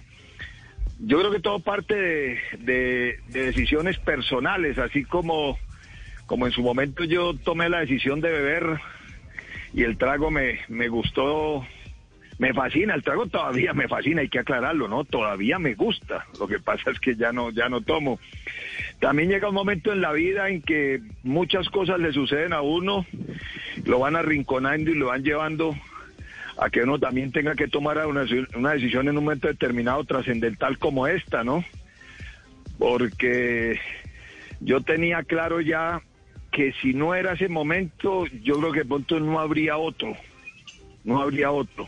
Ya en la situación en que estaba, en la cual yo había empezado ya a aceptar y a reconocer que el alcohol estaba haciendo mi vida ya ingobernable, tenía problemas en el hogar, me ha tocado retirarme de mi carrera del fútbol, que es lo que, que lo que ha sido mi vida, todo. Ya tenía pocas posibilidades. Yo creo que si no da ese paso, sabiendo que tenía que dejar y luchar con algo que me, que me gusta, porque la gente cree que el que hoy uno lleve tanto tiempo de un alcohólicos anónimos para alejarse de una adicción significa que a uno ya no le gusta. O sea, hoy después de 30 años es, es algo que el, el alcohol es algo que a mí me ha gustado y lo que pasa es que yo sé que no lo debo hacer, me hace daño y me llevaría a situaciones trágicas. Dicen que las adicciones en un momento determinado, cuando uno no tiene esa capacidad pronta de tomar esa decisión, uno solo tiene tres opciones. O es un hospital, o es una cárcel, o es el cementerio. Son los tres sitios que lo están esperando a uno. Sí, Norberto, eh, usted, usted eh, eh, estaba ya, eh, y perdón el término, y, me corrige si fue muy extremo eh, o qué, pero yo arrancando eh, eh, la, la invitación para que estuvieran atentos a su declaración decía que llegó un momento en que estaba ya prácticamente debajo de un puente cuando apareció ese ángel que, que uno tiene y que pasa solo una vez en la vida, y esa persona lo sacó del borde de la indigencia en la que ya estaba.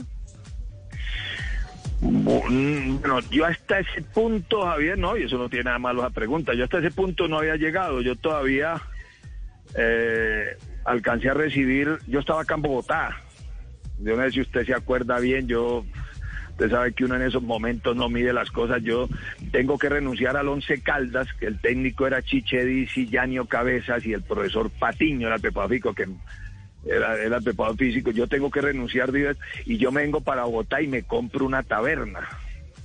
O sea, el desorden, el desorden mental de uno en ese momento es una locura muy grande y yo alcanzo a estar acá un año más o menos. Yo estoy, una hermana me, yo, yo, yo siempre cuento igual, me empacaron en el carro y me llevaron. Así fue, me llevaron a Bucaramanga, eh, recién terminado el Mundial de Italia 90, recién terminado.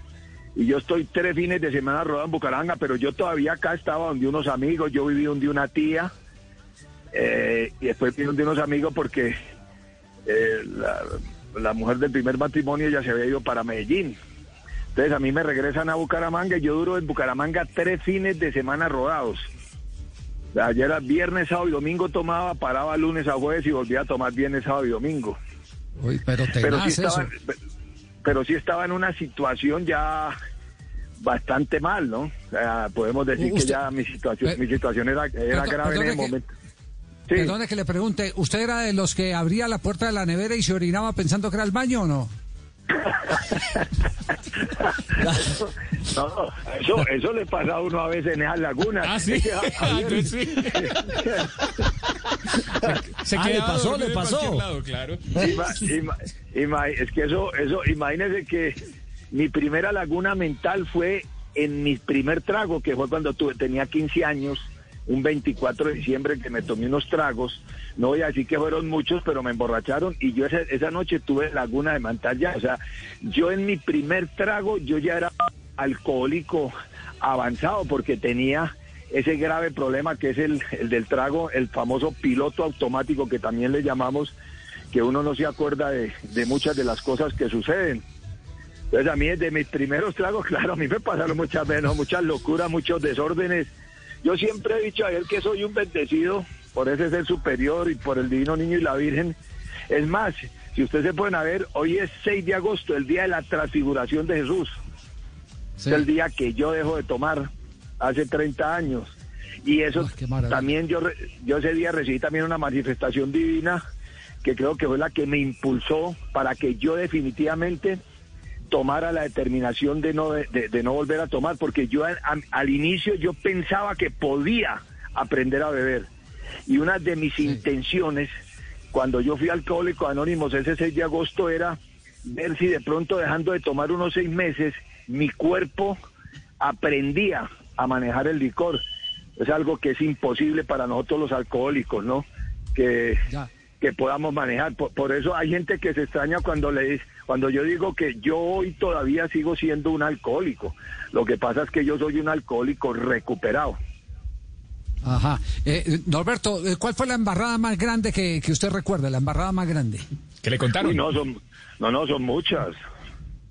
No, son, son muchas, pero por lo menos yo, yo digo de, de peligro de muerte. Eh, Una es de jugador y otra es ya retirado. A ver, cuente. Eh, re- re- retirado un día, mm, amanezco, o sea, empiezo a sentir un calor impresionante, tipo 9, 10 de la mañana, y abro los ojos, estoy en, estoy en una, en una, eh, en una silla, en una, sí, en una mesa alrededor de una piscina, con un poco de amigos y amigas, y yo pregunto dónde estamos, y me dicen en Melgar. Yo digo, ¿cómo así que en Melgar, hombre? No joda, ¿cómo que en Melgar?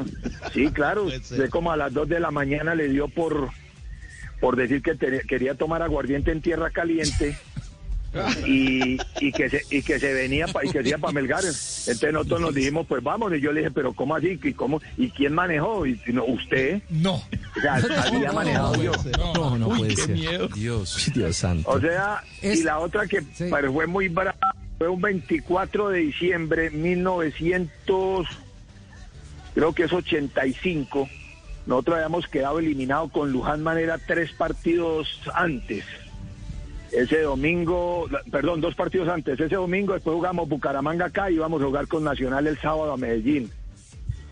Eh, yo ya estaba solo acá en Bogotá y eh, terminamos el partido en Medellín, regresamos a, a Bogotá, yo vine a la casa, yo vivía acá en Villa del Prado, empaqué en el carro, yo tenía un Renault 18, empaqué las maletas en el carro y desde ese domingo arranqué ya que me iba y que me iba para Bucaramanga y pasaba el domingo y pasaba el lunes y pasaba el martes y aquí recibiendo los jugadores argentinos que llegaban, el negro González, que venía Rubén Pérez, que venía el del Quindío y eso era rumba todos los días y el 24 de diciembre, 5 de la mañana, eh, donde vivía Juan Carlos y el Gordo Funes, que vivían ahí por donde queda el, el, restaurante Mora, ahí por la 100.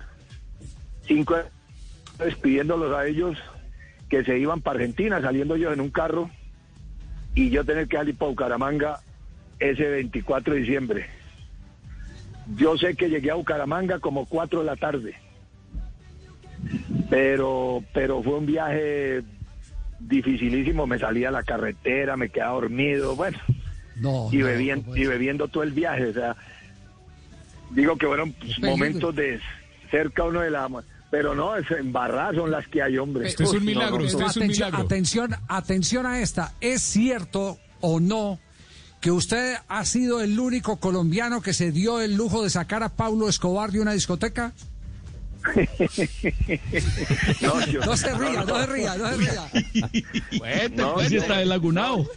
Yo, no, yo, no, eso fue, eso fue, eso fue el día después de, de después sí. del partido que empatamos con, que, se- que América clasificó a la Copa Libertadores del 80 y, eso fue en 1987, el último partido de Medellín que, que creo que ese día Falcioni tapó dos penaltis, si no estoy mal a JJ y a Norberto Molina, si no estoy mal, algo así. Eh, JJ y Humberto Sierra. Eh, bueno, JJ ah, JJ, sí, eso pues tuvimos una borrachera y no, eso fue un show, hombre, no, no, no, qué vergüenza, hombre, no, no, no, no, no, yo salí de, yo salí de último, eso sí, salí más loco que un berraco, pero salí. Pero, que pero para cierto cara a que- Pablo es que le llevó el trago y Pablo salió detrás de él. Es- es- así era usted de canzón borracho que Pablo prefirió a, a- a- a pagar, a pagar la cuenta e irse, ¿verdad? No, no, no, no, no, no, no, yo me fui, yo me fui antes, yo me fui como a las seis de la mañana. Sí, Pablo. Tenía que madrugar. No, qué horror, qué horror, qué horror. bueno, pero Profe, yo le puedo preguntar- algo a- al, al profe. A ver, Carlos ¿Cómo? Mario, ¿Cómo pregunta, ¿qué pregunta tiene? ¿Qué pregunta tiene antes Eh, del Tino Prilla? eh, ¿Qué pregunta tiene? ¿Es verdad que el ángel de la guarda la renunció? No, no está bien, ¿no lo ve? Lo, lo- lo cuidó. Venga, venga, ¿qui- qui- venga, ¿quién fue el que me preguntó? Ese fue Carlos Carlos Mario. Mario Aguirre, el águila Carlos Mario. ¿cómo está, profe? ¿Carlos Mario qué, Aguirre? Sí. Carlos Mario, el águila descalza, papá, ¿qué más fue? ¿Bien o no? No, que el ángel, el ángel de la guarda nos, nos renunció a los dos. Ay, María, a mí también, eh, yo recuerdo. No venga, que usted también chupó con Carlos Mario. no, no. Oiga, qué, desor- qué desordenada nos pegamos no le- A usted lo dañó. No, ese, ese día, ese, yo no sé, hubo, hay una, bueno, en Medellín también, pero una en Armenia y otra en Bogotá, brava. Yo creo que ese día, no, el ángel de la guarda ese día se cansó, dijo, ya no más. Tino, ¿qué era lo que le iba a preguntar, Tino? No, eh, profe, un saludo primero que todo. Eh, no, que en ese tiempo con qué compañero chupaba, quién le seguía el ritmo. Hola, Faustino, ¿qué más, hombre? Un abrazo bien grande. Eh, uy, no, eso de la galla era grande, hombre.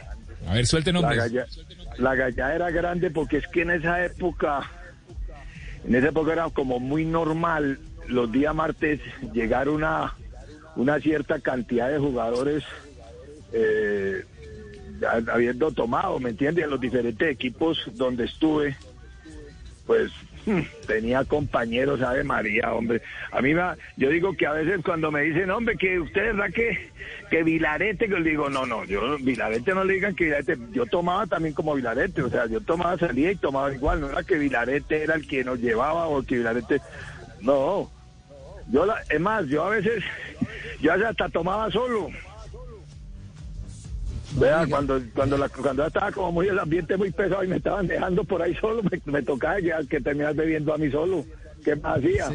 No, Norberto, ¿qué fue primero, eh, el, el trago o el doping? ¿O, o hubo mezcla de, de las dos? Porque en esa época no había control antidoping en el fútbol colombiano y, y los importadores, entre comillas, eh, eh, llegaban con cualquier tipo de novedad en, en la materia para decir esto es lo último. Yo digo, Javi, que no, eso sí, primero el trago, no el trago. Trago, sí, como yo digo, yo a los 15 años ya, en mi vida ya, ya había empezado ese, ese mundo. Yo lo que sí tengo claro, a mí hay gente que me dice, uy, pelujo, pero ¿y usted no arrepiente? No, yo creo que uno en la vida no se tiene que arrepentir de las cosas. Lo hecho, hecho está.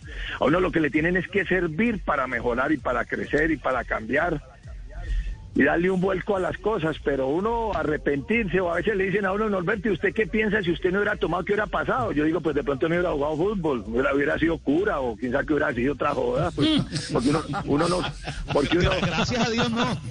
Dios no libre.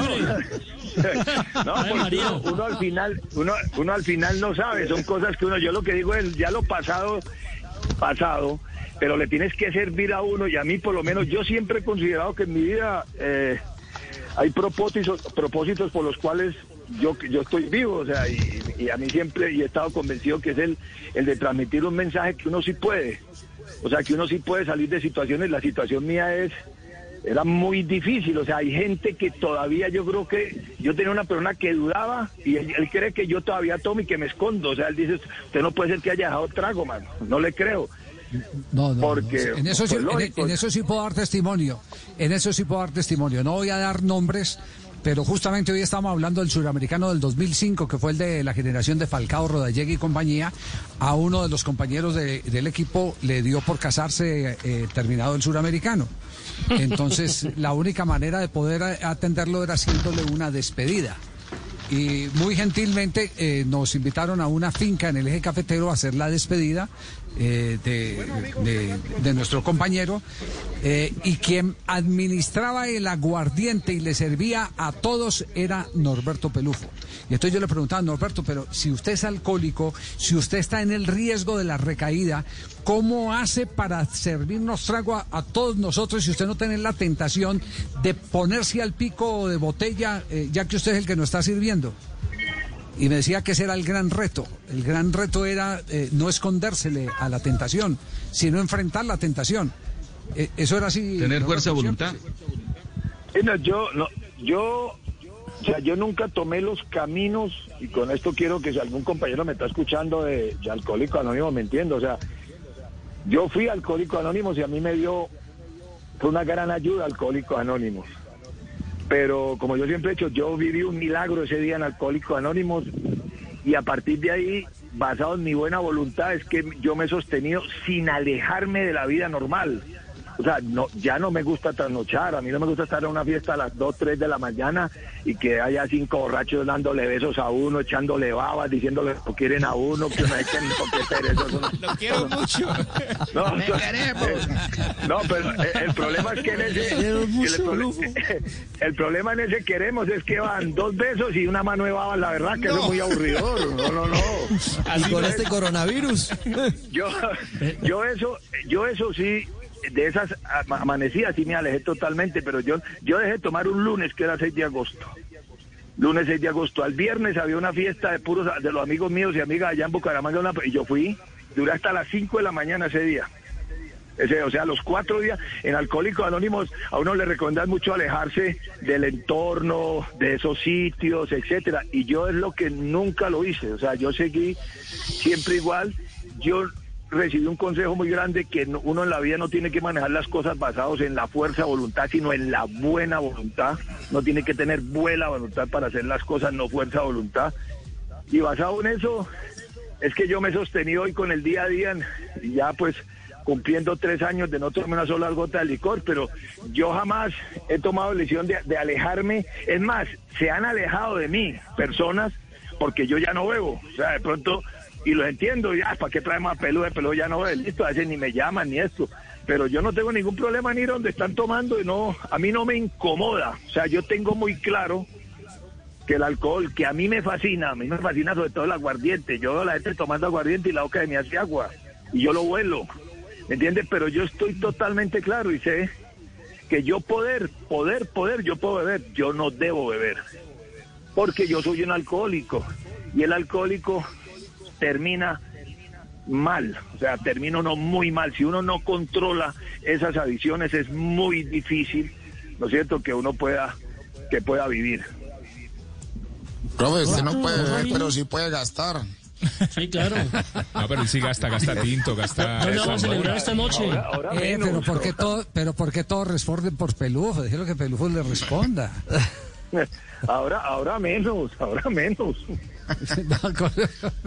Ah, como un amigo mío que decía, el que no chupa no juega, eche no joda, el que no chupa no juega. Ah, no, eh, eh, eso, oiga, mire, eso era, eh, eso era una frase hace muchos años, me acuerdo de don Humberto Velázquez y todo eso allá en Medellín. Hablaban de ese tema, ¿no? Y decía- decían eso. En, en eso se utilizaba mucho en el fútbol, ¿no? Desafortunadamente, en la época mía, yo creo que hay que reconocer que, que la disciplina no era, no era lo mejor, ¿no es cierto? Y sobre todo, habíamos creído que el día domingo y el día lunes era el día dizque, del futbolista y que uno tenía derecho y yo me acuerdo que sobre el día nos decía algo, o sea, que quién dijo que en Argentina no toman, hombre, No, de todos los lados toman, pero ustedes ¿por qué tienen que amanecer? ¿Por qué tiene que haber escándalo? ¿Por qué tiene que saber todo el mundo que ustedes estaban en ese sitio? O sea, y encima con ese cuento pendejo que no, a mí no me den comida porque me daña los tragos, cuando la comida es lo único que lo puede sostener a uno tomándose unos tragos. Pero su día yo creo que murió con esa, eh, con esa amargura. Y si uno siente algo donde él está hoy, yo creo que la debe tener todavía. Porque él le parecía increíble que la capacidad del jugador colombiano, que era tan buena, porque él estaba convencido de la capacidad, tuviéramos esa forma de, de- de mirar el alcohol, ¿no? De, de arrasar, de amanecer, de trasnochar, de eh, todo el mundo sabía en qué, en qué casa estábamos haciendo el asado, la rumba, lo que fuera. Pero bueno, son, son etapas que yo creo que también han servido para estas nuevas generaciones. No voy a decir que ahora no beban o que no tomen o que no hagan algún escándalo, pero sí creo que, que, que- que ha, ha servido para estas nuevas generaciones del fútbol. Yo, aunque creo que las redes sociales y todo, pues también lo lleva mucho a que se tengan que guardar y esconder para todas esas cosas. Pero sí creo que hay más profesionalismo, hay, hay más concientización de, de la manera de lograr objetivos, logros, de, de querer ir a jugar a Europa, de marcar diferencia. Me parece que también todos esos ejemplos que les tocó a algunos escuchar, no los vivieron, pues yo creo que les han servido, ¿no?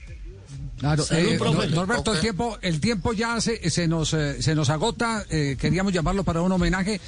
A- antes de la pregunta final de Tino Asprilla, eh, me acaba de escribir alguien y, y me dice que por favor, eh, si brevemente le puede decir dónde chupó más, si en el Once Caldas, en el Quindío, en el América, o, Nacional o Millonario. No, yo creo, yo creo que no, parejo. Yo pronto creo que un poquito más en Armenia. Yo creo que, yo siempre he dicho que el error más grande de mi carrera deportiva eh, fue haberme ido del América. Yo, cuando uno está en un equipo grande, si no lo han echado y no lo vendieron, no se vaya. Y creo que yo ahí me, no por haberme ido al Quindío, ojo que la gente entienda, no por haberme ido al Quindío, es haberme salido del América. Yo no me tenía que haber ido de ahí. Yo me tenía que haber aguantado ahí y desafortunadamente yo Eso. me fui a Armenia y en Armenia me despeloté. En Armenia, yo digo que en Armenia lo único que me faltó fue ponerle la corona a la reina del, del, del café. De resto. Tiro, tiro la última para el cierre. Se tomaste el agua de las matas. No, le iba, le iba a contar al profe que menos mal no le tocó ir a, a jugar en Inglaterra, yo. A todo el mundo, todos los futbolistas bien borrachos. No le cuento y no eso. ¿Y usted también? Eh, No, no, yo pero rendía. Porque el problema es que si uno se le pega el ritmo de un inglés, uno no le da ni, ni cosquillas. No le da ni co- Los tipos pedían, llegaban con la botella en la mano al entrenamiento. Y entrenaban como si nada. Cuando yo me trasnochaba o me tomaba mis tragos, era un lío para yo levantarme a correr. Era un problema ni el berraco. Pero esos manes, ellos son únicos, son únicos, son únicos. No, Faustino, ¿qué Eh. tal uno? No, yo, yo, yo siempre, yo siempre digo ya para terminarle aquí a Javier, que yo digo que siempre, y no me canso de repetirlo, pues hay gente que no le guste, pero siempre he sido un bendecido y cuando Luján Manera me cogió a mí en las oficinas de Millonarios para, para irme, que él iba técnico a estudiantes de La Plata y me dijo que ya tenía, que había hablado en Millonarios y todo para, para que yo fuera a jugar allá y, Tro- y Troviani regresaba a, a estudiantes precisamente. Y al final yo nunca supe qué pasó. Troviani ya, había hablado con Troviani, me ha conseguido una casa porque de manera quería que yo viviera al frente de la casa de Troviani, etcétera. Yo siempre dije que, que mi Dios sabe por qué hace las cosas. Yo creo que hubiera sido un papelón el mío de pronto en el fútbol argentino, con mi forma de vivir. Yo creo que no me hubiera controlado allá. Yo creo que pronto era. Yo digo que gracias a Dios porque hubiera matado a mi papá mucho antes. Yo creo que para mi papá hubiera sido el golpe más grande de su vida ver que, que su hijo haber regresado a la patria donde él nació a jugar al fútbol argentino y que haya hecho o lo hayan echado por, por culpa, porque yo en el momento, la verdad, yo no medía, yo tomé trago igual con su beldía, con Manera, con Pinto, con Retá, con Ochoa, con todo, yo siempre fui el mismo, yo nunca, nunca me oculté con uno, y siempre fui el mismo, siempre fui pelujo en mi forma de ser. Entonces yo creo que de pronto allá yo también la hubiera, la hubiera- no, y lo de usted, Faustino, usted una vez me contó una vez que yo fui con Nacional cuando era asistente de Juan, usted fue allá al hotel y nos hizo contándonos anécdotas, en esos reír nos contó esas historias del fútbol inglés y, y cómo es la vida de ellos y la forma como, como, como manejan eso. O sea, ¿qué tal nosotros aquí en el ritmo? Dios mío. Ok. Queda claro entonces, él se emborrachó siendo técnico Ochoa, Manera y Pinto, no que él tomó trago con Pinto, con Manera, con todas- esa parte que cosas diferentes, sí, para sí, evitar aclararlo. más las interpretaciones, exactamente. Eh, Norberto, eh, un, un saludo muy afectuoso, está escuchando esta tertulia Enrique Haddad, que lo recuerda enormemente el prestigioso odontólogo de la ciudad de. Barranquilla, el popular Hacho. eh, así que para nosotros ha sido un inmenso placer eh, tenerlo acá y, y, eh, mm, digamos que valorar esa decisión que usted tomó hace 30 años. Eh, qué envidia eh, tener esa fuerza de voluntad que usted tiene o esa, es- esa buena voluntad, como usted la denomina, para poder, poder tomar decisiones en la vida. Un ¿Y dónde abrazo, muchas gracias por 30 años? acompañarnos. Muchas gracias, muchas gracias, Javi, a todos allá. Muchas gracias, Faustino. Un abrazo, que estén muy bien. Muy amable, gracias. Bueno, Nos vamos a este abrazo, corte comercial. Volvemos. Estamos en emergencia comercial aquí en Blog Deportivo.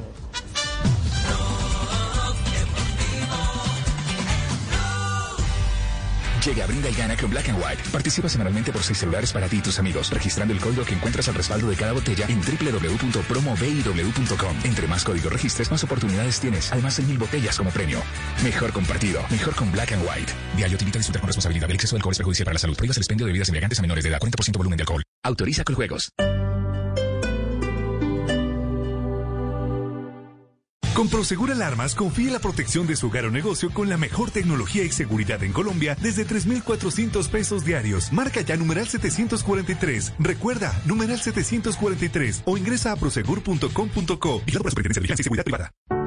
Coronavirus afecta a Chile en este momento. Desde Ecuador queremos informar que el 15 de agosto es la fecha. Se detiene el fútbol argentino a causa de la pandemia, a causa del coronavirus. Se ha confirmado que el retorno del fútbol peruano. Todas as competições de futebol brasileiras ficam suspensas. Cuando todo se detuvo. Nosotros no. Definir a los jugadores. Este jugador es... Es decir, el jugador de fútbol, el goleador, la persona, el tipo caballeroso, el ejemplar. Al final todos van por el bien de, por el mismo objetivo. Y gracias, porque a ustedes eternamente tendremos que agradecerles justamente esta gran alegría para el país. Porque la radio es como la vida. Blog Deportivo de Blue Radio, la nueva alternativa.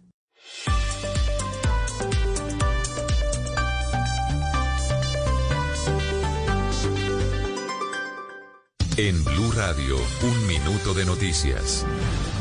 3 de la tarde, 36 minutos. Actualizamos noticias en Blue Radio. Por escasez de sangre en ciudades como Bogotá, Barranquilla y Medellín estarían en riesgo las cirugías de emergencia, según la Sociedad Colombiana de Anestesiología. María Camila Castro.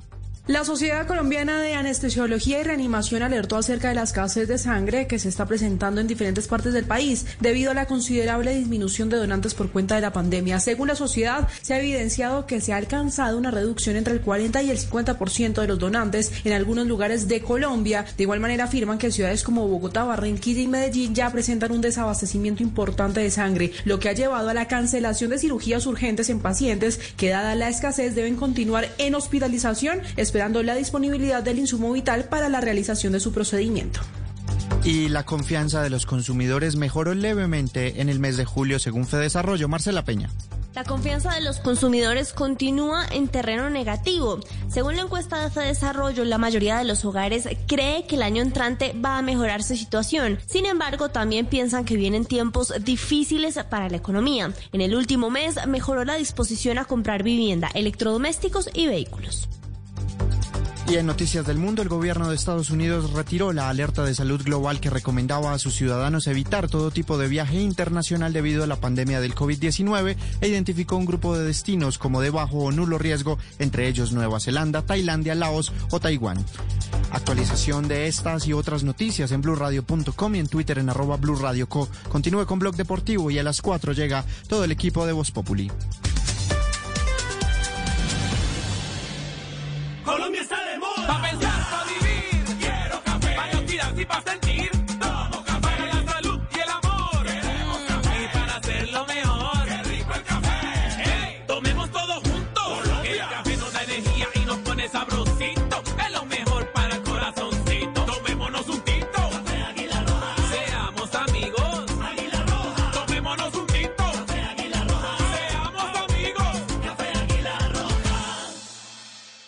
Oiga, Chucho, yo ya terminé de pintar. ¿Será que nos encontramos? ¿Cómo? Pero es que yo me demoro más. ¿Y usted cómo hizo? Es que yo pinto con Zapolín, que es más rendimiento y más cubrimiento. Y tengo más tiempo para mis amigos.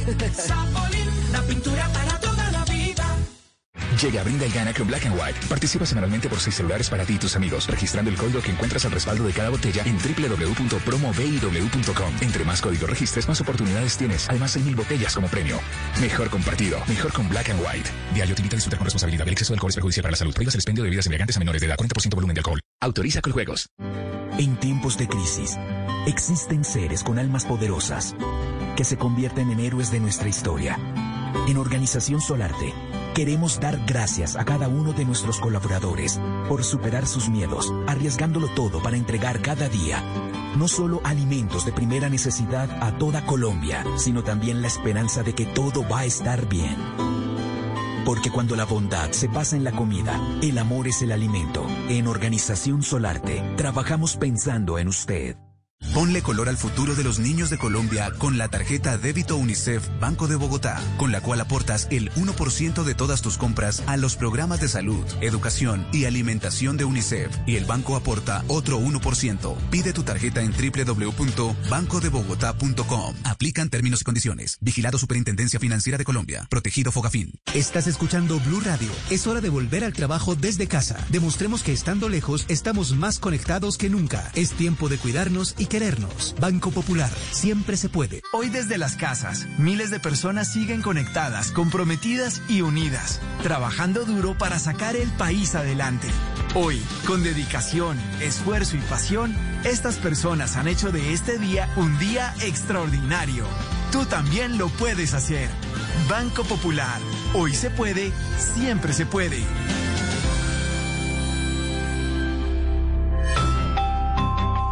Somos Grupo Aval, vigilado Superintendencia Financiera de Colombia. Blog Deportivo en Blue. Le gusta salir y amanecer, beber y enloquecerse.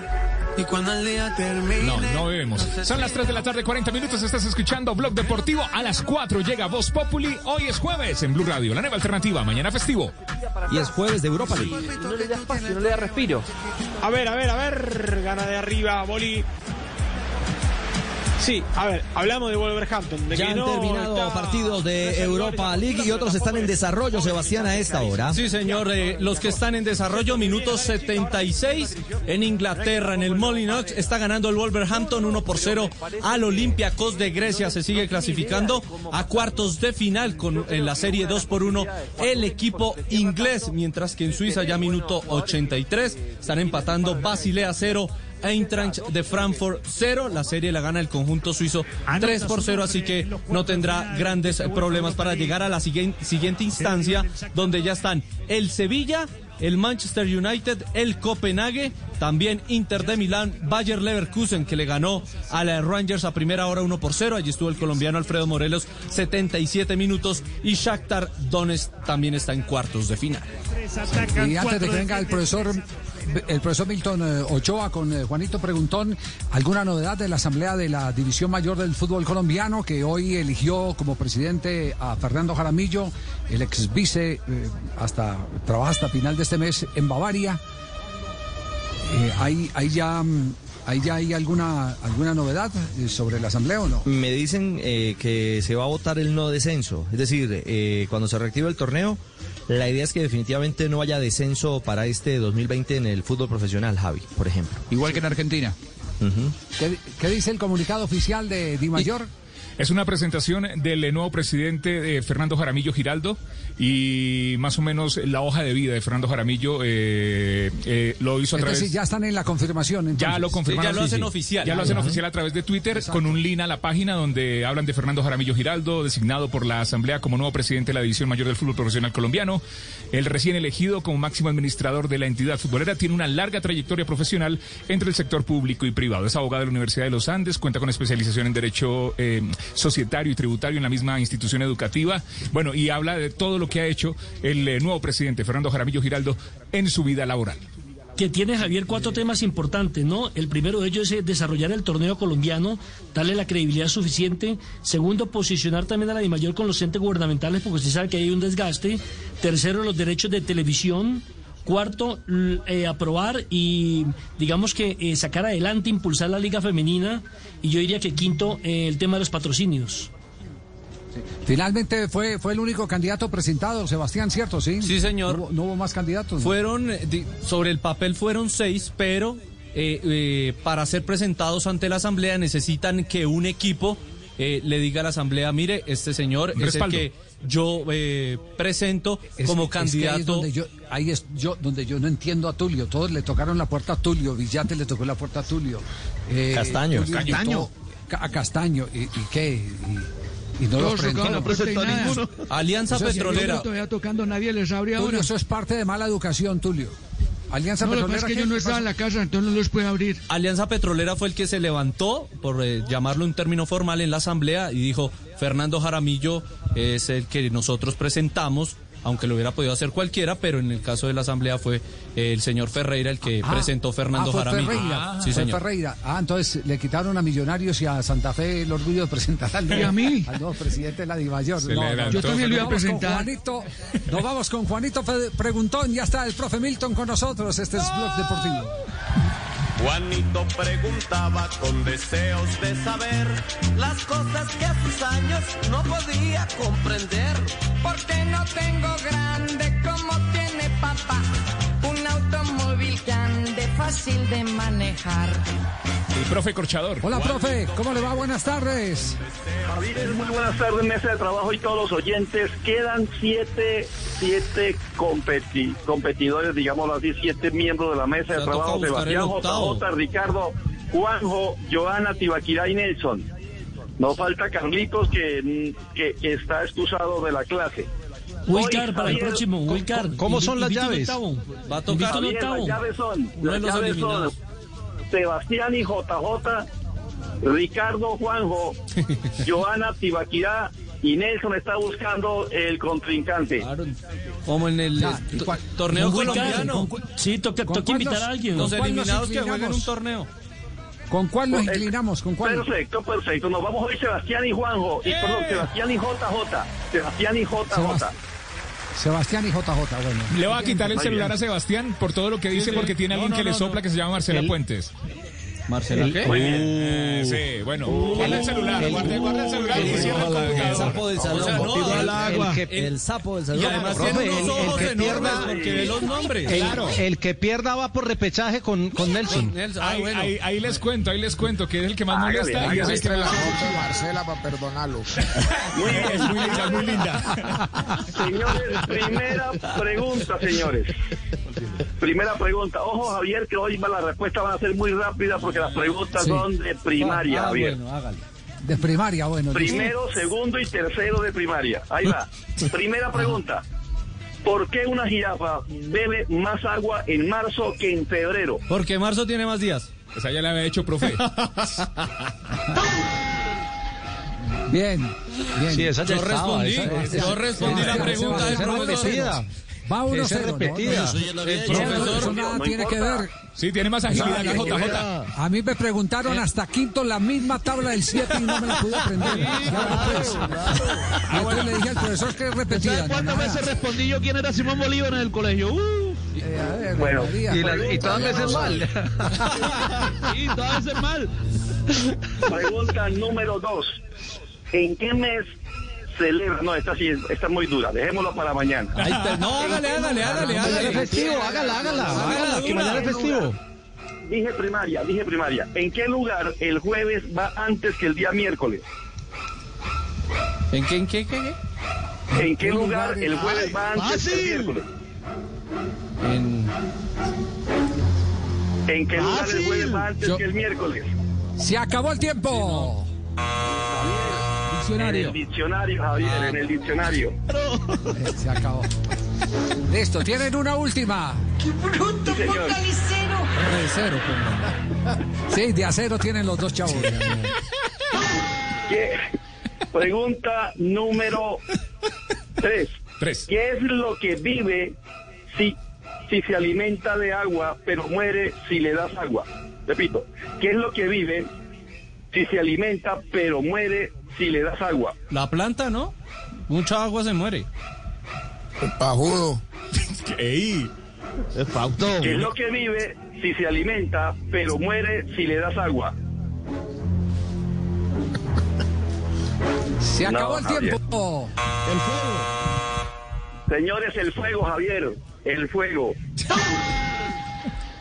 Bueno, gané, ¿Quién fue el gracias, igual.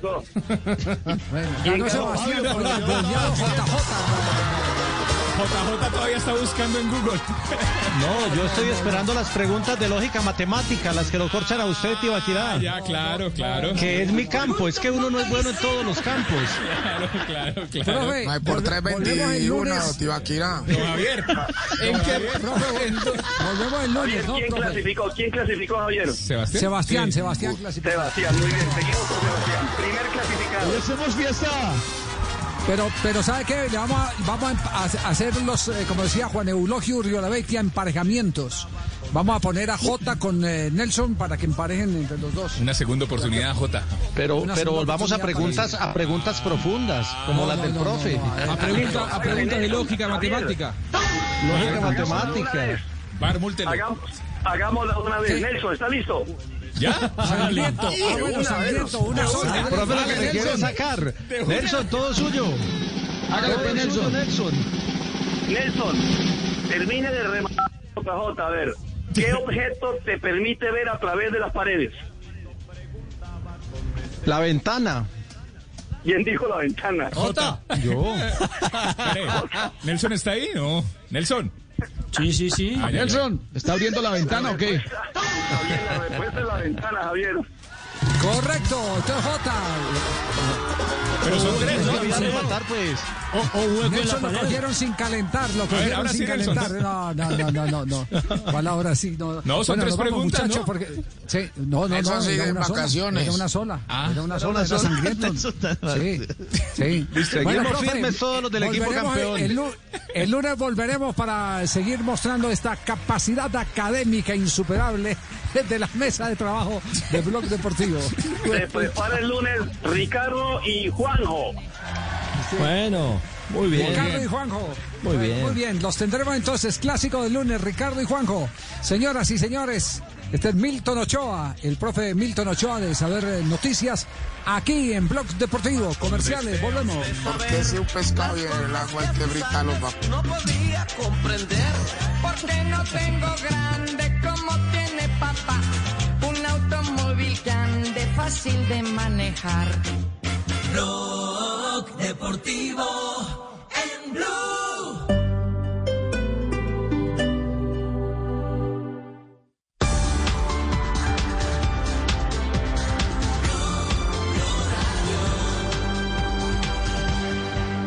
Si es humor, Erika, adelante desde el Ubérrimo, Erika Zapata. Le cuento que estoy desde otro de los potreros de la finca El Ubérrimo y siguen oyéndose diferentes voces de apoyo en contra del expresidente Uribe. ¿Cómo será el poder que tiene el expresidente que cuando le entregaron el resultado de la prueba del COVID le dio tos, sudó frío, se puso pálido y se le cortó la respiración? Pero al que le entregó los resultados...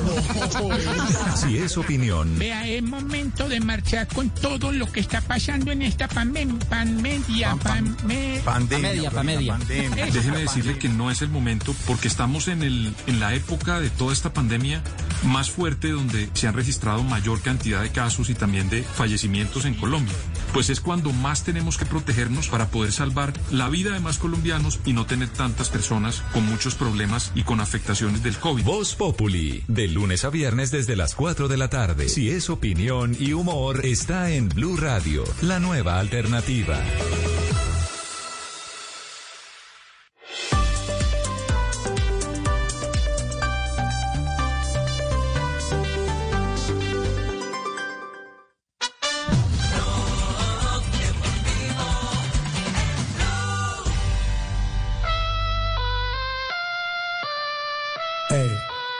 Jueves, 3 de la tarde, 52 minutos. Estás escuchando Blog Deportivo, el único show deportivo de la radio, a las 4, Voz Populi. Ella tiene maldad, ella tiene una diabla guardada. Última información de Confederación Suramericana de Fútbol, las eliminatorias, ¿qué tema finalmente se tocó eh, respecto a la eliminatoria Qatar 2022, eh, Juanjo? Bueno, quedó confirmada la primera fecha para el mes de octubre, doble fecha FIFA para el mes de octubre, pero para la Colmebol la verdadera eliminatoria arranca el 15 de septiembre con la Libertadores. ¿Por qué? Porque hoy hablaba con un dirigente importante de Colmebol y me decía, la prueba fina de cómo va a ser el protocolo de eliminatorias que queremos mostrarle a los clubes en Europa dueños de los pases y a la FIFA de cómo va a ser la eliminatoria, la vamos a poner en práctica en la Libertadores. No quieren que los clubes ni siquiera se entrenen a los lugares a donde van a jugar. Es decir, les pagan el charter, se bajan del charter, van a un hotel burbuja, como le dicen, encapsulados. Dentro de esa burbuja duermen, les pasan la comida a los futbolistas por debajo de la puerta salen al otro día en un micro, encapsulados todavía al estadio, juegan y de ahí al aeropuerto. Eso es lo que va a poner en práctica para la Libertadores, para la Sudamericana, como prueba final de lo que va a ser la eliminatoria en el mes de, de octubre. Entonces, eh, laboratorio, Libertadores es el laboratorio. Octubre empezaría Sí. la eliminatoria. Para Eh, que después no vengan los clubes a decirte no te presto a cuadrado, que Juventus no diga no porque se pone en riesgo. No, eh, van a mostrarle un vuelve- protocolo bien claro. exhaustivo. Pero vuelve, vuelve, volvemos entonces a lo mismo. Entonces, el día que se juegue eliminatoria, el equipo visitante llega, se encierra en un hotel y a competir. Ni siquiera reconocimiento Sí, La idea es que lleguen el día anterior. Todos en vuelo charter, se acabaron los vuelos de línea. Todos en vuelo charter, aquellos que habían quedado de lado, ¿se acuerdan con aquella eh, lamentable experiencia del Chapecoense? A partir de allí, muchos de los clubes, por, indicación de Colmebol, dejaron de viajar en vuelo charter porque no, no estaban cumpliendo protocolos de seguridad. Bueno, ahora se vuelve todo el mundo con vuelo charter, vuelos directos de ciudad en ciudad, de allí al hotel, sin prácticas, un día antes del partido. Quieren que como máximo las delegaciones visitantes estén 72 horas en los países de destino. Muy bien, perfecto. Esa es la información de último momento respecto a, a los eh, protocolos y la mecánica, eh, cómo va a funcionar no solo Copa Libertadores, sino también cómo eh, se va a reflejar, será gemeliada para el eh, torneo eliminatorio hacia Qatar. Tenemos las 3 de la tarde, 55 minutos. Este es Blog Deportivo. Y a esta hora, vamos con la ronda de noticias. A esta hora, con la ronda de noticias en Blog. Noticias, ronda, ronda de noticias, la ronda en Blue, Aquí está la ronda de noticias. Gareth Bale, igual que James, este jueves el técnico del Real Madrid señaló que fue decisión del galés no jugar el partido contra el Manchester City. Lo adelantó en rueda de prensa. El próximo miércoles, los mejores doblistas del mundo, Juan Sebastián Cabal y Robert Farah, estarán viajando a los Estados Unidos para retomar el calendario. Participarán en Cincinnati y en el US Open. Y una vez finalizada la gira por el continente americano, en Norteamérica específicamente, viajarán a Europa para competir en el ATP 500 de Roma y en el Roland Garros. Le Sport, un diario en Francia, habla la- de la posibilidad que tiene el colombiano Steven Mendoza de dejar el Amiens para ir al Porto de Portugal o al Fenerbahce de Turquía. Un jugador que fue pieza clave en el título del América el año pasado, donde logró la estrella número 14 en el equipo Escarlata, el centrocampista, el argentino Matías Pisano, jugaría en el Itihad, equipo de Emiratos Árabes Unidos. Pisano llega a préstamo con opción por un año. Atención que el técnico colombiano Jorge Luis Pinto ha comenzado hoy una gira por Europa para preparar al equipo como pretemporada para lo que viene de las eliminatorias mundialistas frente a Malasia, Indonesia y Vietnam. Dos colombianos harán presencia en la edición 111 de la Milán San Remo que se corre pasado mañana, el sábado. Jonathan Restrepo y Fernando Gaviria, como uno de los favoritos va Gaviria a esta edición del primer monumento de la temporada.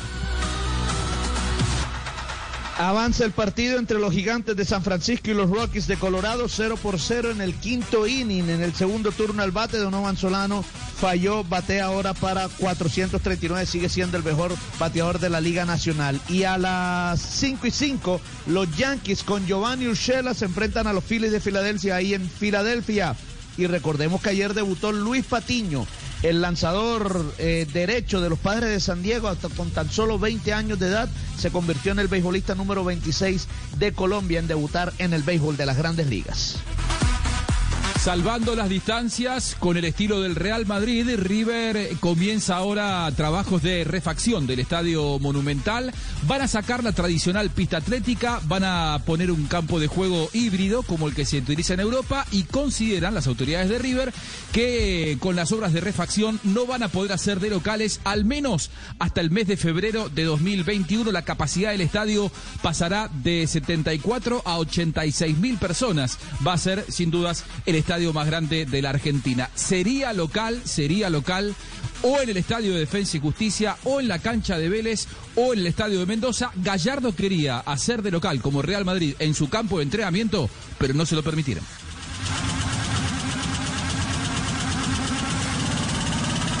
La ronda de noticias.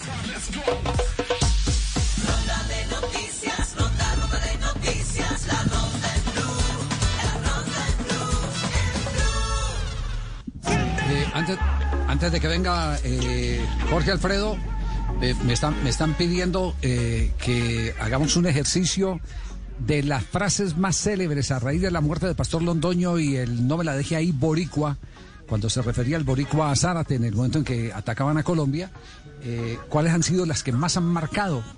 No sé, ha- hagamos un rápido Uy. ejercicio antes de entregarle a Jorge Alfredo. eh, A la olla, esa- la guerra, la pelea. una, ¿cierto? Eh, a la hora la guerra, eh, ese era el Rafael Enrique Araujo, Araujo, Gámez. sí. Exactamente. Sí, Una de Benjamín Cuello. ¿Dónde está el balón? ¿Dónde está la bolita? ¿Dónde está el balón? ¿Dónde Uy, está la bolita? el Sí. saludo, el saludo de Campuzano a la teniente Rada. No, frase célebre, ponga Pero esa, esa, esa- esa- ¿En serio, hombre? No, pero yo me acuerdo de esa. Javier, la de, la de Edgar Perea. Sigan siendo felices, Edgar les dice. Edgar les dice que se convierten en una marca, se convierten en una marca. Me extraña. Mi usted, mamá no me lo va a creer, un- eh, Javier. Del paisita. Sí, de, de, de Munera De Isman, Pa'lantes Campuzano, pa' allá de Jorge Eliezer. Torres. El espectacular del gol, señoras y señores. De taquito con Arling, de taquito con Hammer. En todo el arte. Sí, La sí, de- sí, también válida. ¿Sabe una que- La, de- la de- que- que la del profe, la del profe Juan Manuel González. ¿Se acuerdan de él? Sí. Sí, claro. Sí. Me quiero morir. Me quiero morir. Que esta noche no me esperen en la casa. De William. De William. La del palo de mango, la, del palo de el palo de mango, mango. la del palo de mango, pero, pero yo leía que, que esa era de Carlos Arturo. Que la pelota se fue por arriba del palo de mango, sí. Yo no he dicho nada, yo no he dicho nada. ¿Cuál frase? La, la de Rey Mosquera siempre empezaba las transmisiones, Dios conmigo, yo con él, él delante, yo tras él. Así es. El fatídico minuto 13 de Marco Antonio Bustos. Esa es, fano- esa es famosísima, Marco Antonio claro. Bustos. Sí, sí, sí, sí. sí. Mi fe es más grande que la del Tino, del Tino Aspilla. Oiga, es que hubo muchas frases que marcaron, marcaron, eh, eh, que se convirtieron en, en- en, eh, verdaderamente marcas, en títulos que representaban a, una persona, a un eh, narrador. Marco Antonio tenía, tenía ese el fatídico minuto 13, eh, pero también tenía otras más. El espectacular también tenía. eh, es que aquí nos. nos Ya no hay tiempo de llorar. Esta consulta. Eh, De Rafael Araujo. Ya no hay Araujo, tiempo sí. de llorar. Pero ese era el, el remate en el, en el gol, sí. En el gol, sí. Y mencionaba al arquero, sí. sí. ¿Entra no bolita? Sí, sí. ¿Cuál, cuál es la otra? El, el venga de Rubencho. Ah, venga, sí, así es. Y se abre la puerta de los sustos también. La puerta de los sustos también de Rubencho. Eh, en, el, en el ciclismo, Rubencho es el que ha colocado las eh, más importantes marcas. Sí, así es. Y la mía, horroroso. Luis Alfredo. Lucho.